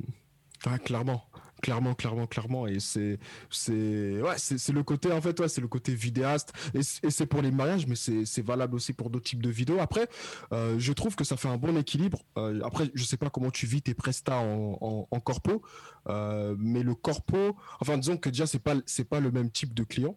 C'est pas Non, la même ouais. clientèle, euh, le corpo et le mariage. Et d'ailleurs, ça me fait penser à une, à une question aussi que je voudrais te poser par rapport à ça. C'est euh, finalement les, les, les clients dans le mariage, lorsque tu fais un, deux, trois mariages réussis de bonne qualité, ça crée une sorte de bouche à oreille. Ouais. Ça, ça crée une sorte de bouche à oreille. Et puis, il y a aussi la place de- des, réseaux, des réseaux sociaux. Euh, les, les vidéos de mariage se partagent, je trouve, plutôt bien sur les réseaux sociaux. Ouais. Euh, les, les teasers, etc.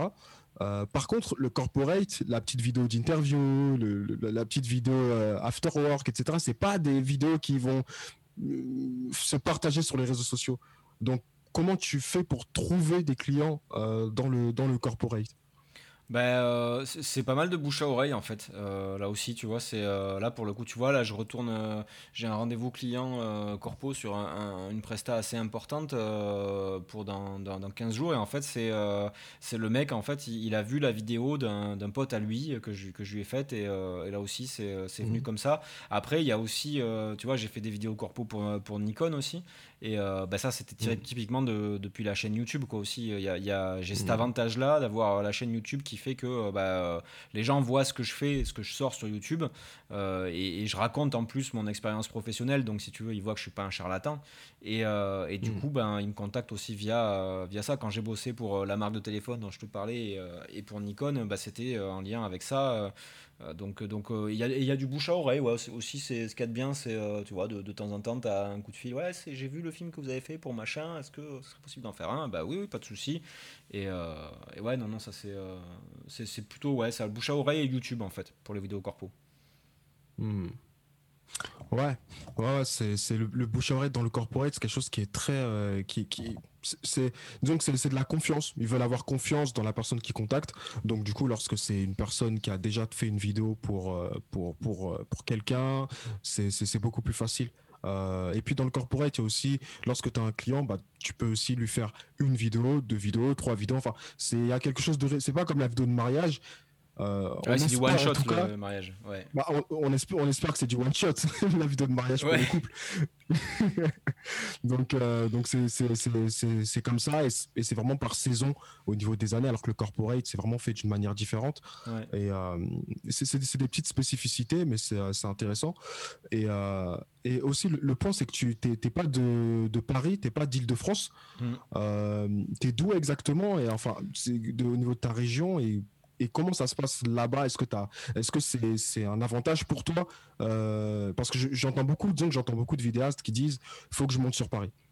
Parce que sur Paris, euh, il y a plus de taf, euh, les prix sont plus élevés, il y a ceci, il y a cela, etc. Et je trouve que c'est pas forcément vrai finalement. En tout cas, c'est pas forcément une réalité de se dire que c'est un Eldorado Paris. Donc j'aimerais bien avoir ton retour un peu d'expérience par rapport à ça. Alors moi je suis euh, le plus loin possible euh, de Paris en France grosso modo. Hein. Euh, moi je suis j'habite à Pau donc en gros tu fais la diagonale de Paris vers l'Espagne pas loin de la frontière. Moi je vois les Pyrénées depuis ma mmh. fenêtre et donc si tu veux je suis je suis vraiment très très loin. Par contre l'avantage c'est qu'en termes de train pour aller sur Paris c'est pas très long. tu vois, généralement, je mets 3h30 pour, pour aller sur Paris. Donc c'est pas très très long non plus, tu vois, des fois quand tu vois les gens, le temps qu'ils passent dans les mm. transports en commun pour aller bosser euh, dans Paris Intramuros, c'est euh, c'est mm. pas c'est pas si déconnant que ça. Euh, j'ai pas mal taffé sur Paris, j'y vais régulièrement pour, pour du boulot. Là, tu vois, à la fin du mois, je vais à Lyon aussi et tout, je bouge pas mal. Mm. C'est un gros avantage pour moi d'être ici. Alors, je sais pas si c'est quelque chose qu'on peut généraliser parce que si tu veux, je bosse un peu dans le coin. Euh, mais mes plus gros contrats, en fait, je les fais ailleurs. Quoi. Ça a été mes plus gros contrats, ils étaient sur Paris, ils étaient, sur, ils étaient ailleurs que, que, dans mon coin. Ici, je fais des, des, contrats sympas, mais pas des gros trucs. Euh, et, puis, euh, et puis, si tu veux, ça me permet aussi, comme je bosse pas non plus énormément ici, ça me permet d'être en très bon terme avec mes, mes confrères locaux. Donc, qui sont quasiment tous devenus des potes, et ça, c'est très très cool parce qu'on se fait pas de, de concurrence. Et euh, donc, c'est vrai que sur Paris, il y a peut-être plus d'opportunités, mais euh, être sur Paris en soi, c'est pas un gage de trouver plus de taf parce que bah, il y a aussi plus de, concurrence. il y a plus de gens sur Paris. Donc je suis pas sûr que le ratio soit, soit ouf. Euh, l'avantage de mon coin, c'est que bon, déjà le, le, coût de la vie est bien moins cher que, que, sur Paris, tu vois. Enfin, euh, moi, je, je, je, suis pas issu d'un milieu riche et je suis pas euh, riche particulièrement, mais euh, bah, mon petit appart, il est à moi, tu vois. Je suis proprio, donc chose qui à Paris, ce serait inconcevable. Enfin, moi, je, un jour, je te dirais le, le, prix que m'a coûté mon appart, ça va te faire marrer, quoi. Parce à Paris, t'as même pas une place de parking à ce prix-là. Donc, ah non, mais c'est pas. Tu, tu, vas avoir un petit, je sais pas, à Paris, à ce prix-là, tu, tu, dois avoir, je sais pas, une tente Quechua Tu vois? Je pense que. clairement, Je pense que tu dois avoir une tente Quechua pour le prix de mon appart. Et, euh, sûr.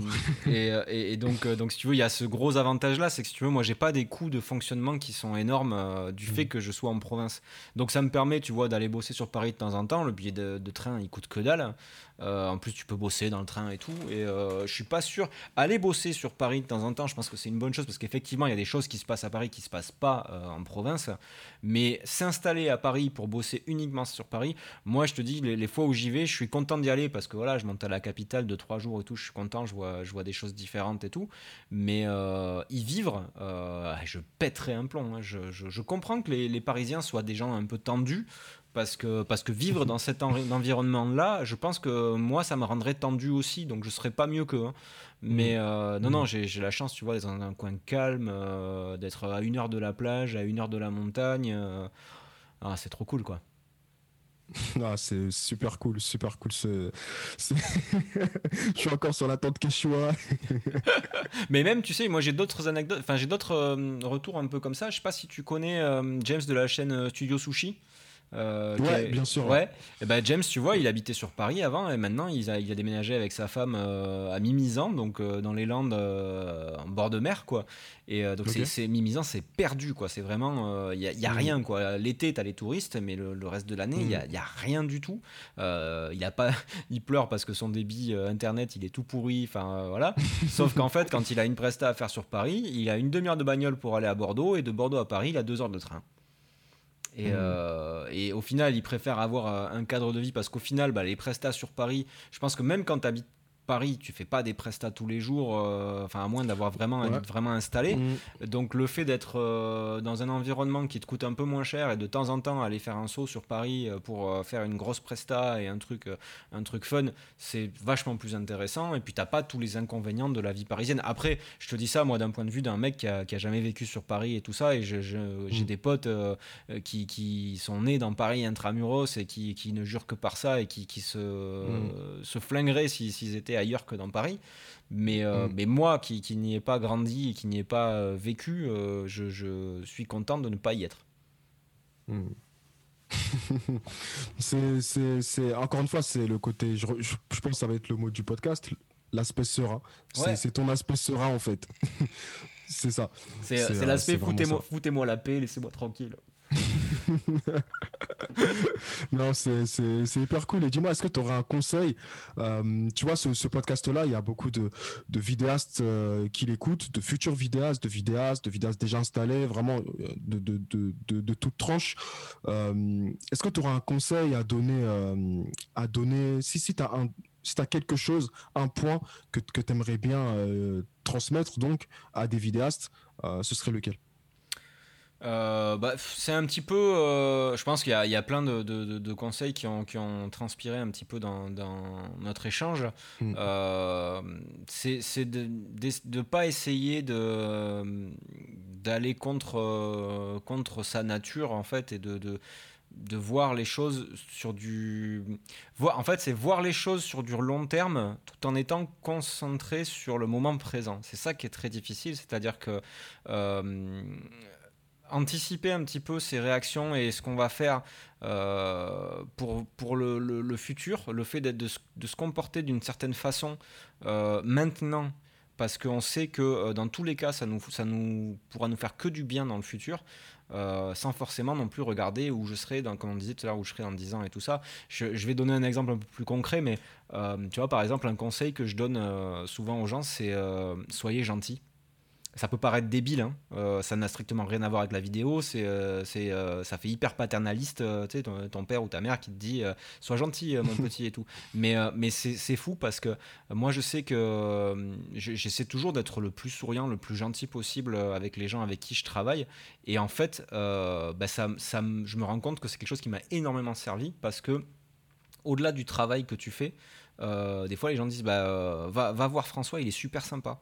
Euh, il, est, il, est, super gentil, il va te mettre à l'aise, il va te faire une belle vidéo. Mais limite, en fait, euh, quand tu as, je pense, un vidéaste qui est, qui est un, mec gentil, ça suffit pas. Mais euh, ça, ça, peut faire la différence entre le mec qui va arriver, tu vois, hyper sûr de lui, désagréable, qui va faire sa, sa, diva et tout, comparé au mec qui va arriver et qui va faire la même vidéo, hein, si tu veux, mais qui va arriver en mode souriant, gentil, humble, qui va pas prendre trop d'espace et qui va écouter parce qu'au final, ben, il est au service de son client, hein, parce qu'on est au service de nos clients. Ben, ça va faire la différence entre deux vidéastes qui vont produire le même type de vidéo. Et clairement, un mec qui est désagréable et qui se comporte comme un con, euh, au fil du temps, il va finir par, euh, par en pâtir. Donc, si tu veux, c'est euh, dans ce sens-là, en fait, les, certaines valeurs de, de, comment dire, de, politesse, de gentillesse, de, de, bienveillance envers les gens, c'est pas juste parce que c'est bien, c'est pas juste parce qu'il faut faire comme ça, parce qu'on a été éduqué comme ça, machin. C'est aussi parce que bah, le fait d'être bienveillant, ça nous revient forcément à un moment donné. Donc, quelque part, tu, tu, tu, donnes aux gens et, les gens te le rendront à un moment donné. Tu auras toujours des gens qui vont essayer de te la faire à l'envers et tout, machin. Ça, c'est la vie. Bah, Cela, comme je te disais, tu perds pas d'énergie avec eux. Mais euh, la plupart du temps, quand tu te comportes, entre guillemets, bien, ça fait, ça fait hyper moralisateur ce que je dis, c'est horrible. Hein. Mais quand tu te comportes bien, quand, quand, quand tu es dans des valeurs voilà, qui sont, qui sont justes, eh ben, ça te revient en positif. Donc ce serait peut-être ça le conseil, tu vois. Euh, soyez sympa. cet aspect-là, euh, cet aspect-là, c'est euh, c'est un peu, c'est un travail d'humain à humain. Ça veut dire que finalement, vidéaste, c'est un métier où on parle à d'autres êtres humains. Bien sûr peu importe ce que l'on fait, que ce soit même quand on dit oui, vidéaste corporate d'entreprise, on parle pas une entité qui n'existe pas, une sorte, une sorte d'entreprise, on parle simplement à, euh, un, je sais pas, un responsable marketing, responsable communication, enfin, un, patron d'une entreprise, etc. On parle, on parle à un être humain. Et finalement, ce côté d'être humain à un autre être humain, euh, on n'a pas envie de travailler avec quelqu'un qui finalement nous peut-être nous manque de respect, peut-être est désagréable, etc. On n'aura pas envie de travailler avec cette personne-là. Donc euh, et, je, là, je fais que répéter ce que tu as dit parce que je suis, un peu, je, suis d'accord avec toi. Mais si on est juste, si tu es gentil et que tu fais pas du bon travail et que tu, tu n'as, tu n'as pas un aspect entrepreneur, etc., tu n'as pas tous ces aspects-là, euh, et ça marchera pas. Bien sûr. Mais si maintenant, si maintenant tu as, compris tout, tout le truc et tu arrives à être agréable avec les personnes, que, que ce soit naturel, qu'il y ait vraiment un côté naturel, bah, du coup, c'est, là où tu, tu c'est, gagnant-gagnant, clairement. Tu capitalises pour l'avenir, en fait. Euh, tu capitalises mm. sur euh, le fait que voilà, tu, tu, tu es une personne que les gens ont envie de, d'appeler à nouveau ou envie de recommander. Et, mm. euh, c'est, hyper important. Et tu as oublié un. Enfin, tu as oublié. Il y a, y a, un cas de figure que tu n'as pas mentionné c'est que tu peux avoir aussi euh, l'esprit d'entrepreneuriat à mort et être, euh, avoir un business plan de ouf et tout, machin. Mais si tu te comportes comme un connard, ça marchera, hein, mais ça marchera un temps. Au bout d'un moment, tu vas avoir mm. des emmerdes, tu vas avoir euh, des gens qui vont te, te, laisser un avis négatif sur Google, tu vas avoir euh, les trucs comme ça. Et, euh, et ça, c'est clair que c'est pas bon pour le long terme en fait. C'est dans ce sens-là où mm. ce que je te disais, c'est voilà, le, dans le moment présent, être vraiment à ce que tu fais et ça te permet de, de, mm. capitaliser pour l'avenir en fait. Voilà. Yes, yes. Super, super conseil. Super conseil. Euh, où est-ce qu'on peut te, te retrouver euh, Alors, sur, sur, quoi euh, principalement? Alors, tu peux principalement sur YouTube, donc c'est la chaîne Explique-moi encore. Après, sur, sur Instagram, donc c'est l'œil dans la boîte. Euh, le, compte Instagram. Et euh, voilà, principalement là-dessus. Euh, après, il y a tous les, autres. Il y a Twitter, mais j'y vais moins, de moins en moins. Et Facebook, Facebook qui va encore sur Facebook. Et, et donc, ouais, non, principalement sur, sur Insta et sur YouTube. Super, super. Bah, merci beaucoup en tout cas, François. C'était un super épisode. Bah, merci à toi. Et je pense que ouais, je pense que il, y a, beaucoup de choses tellement intéressantes. C'est hyper cool, hyper cool d'avoir partagé tout ça. Bah avec plaisir.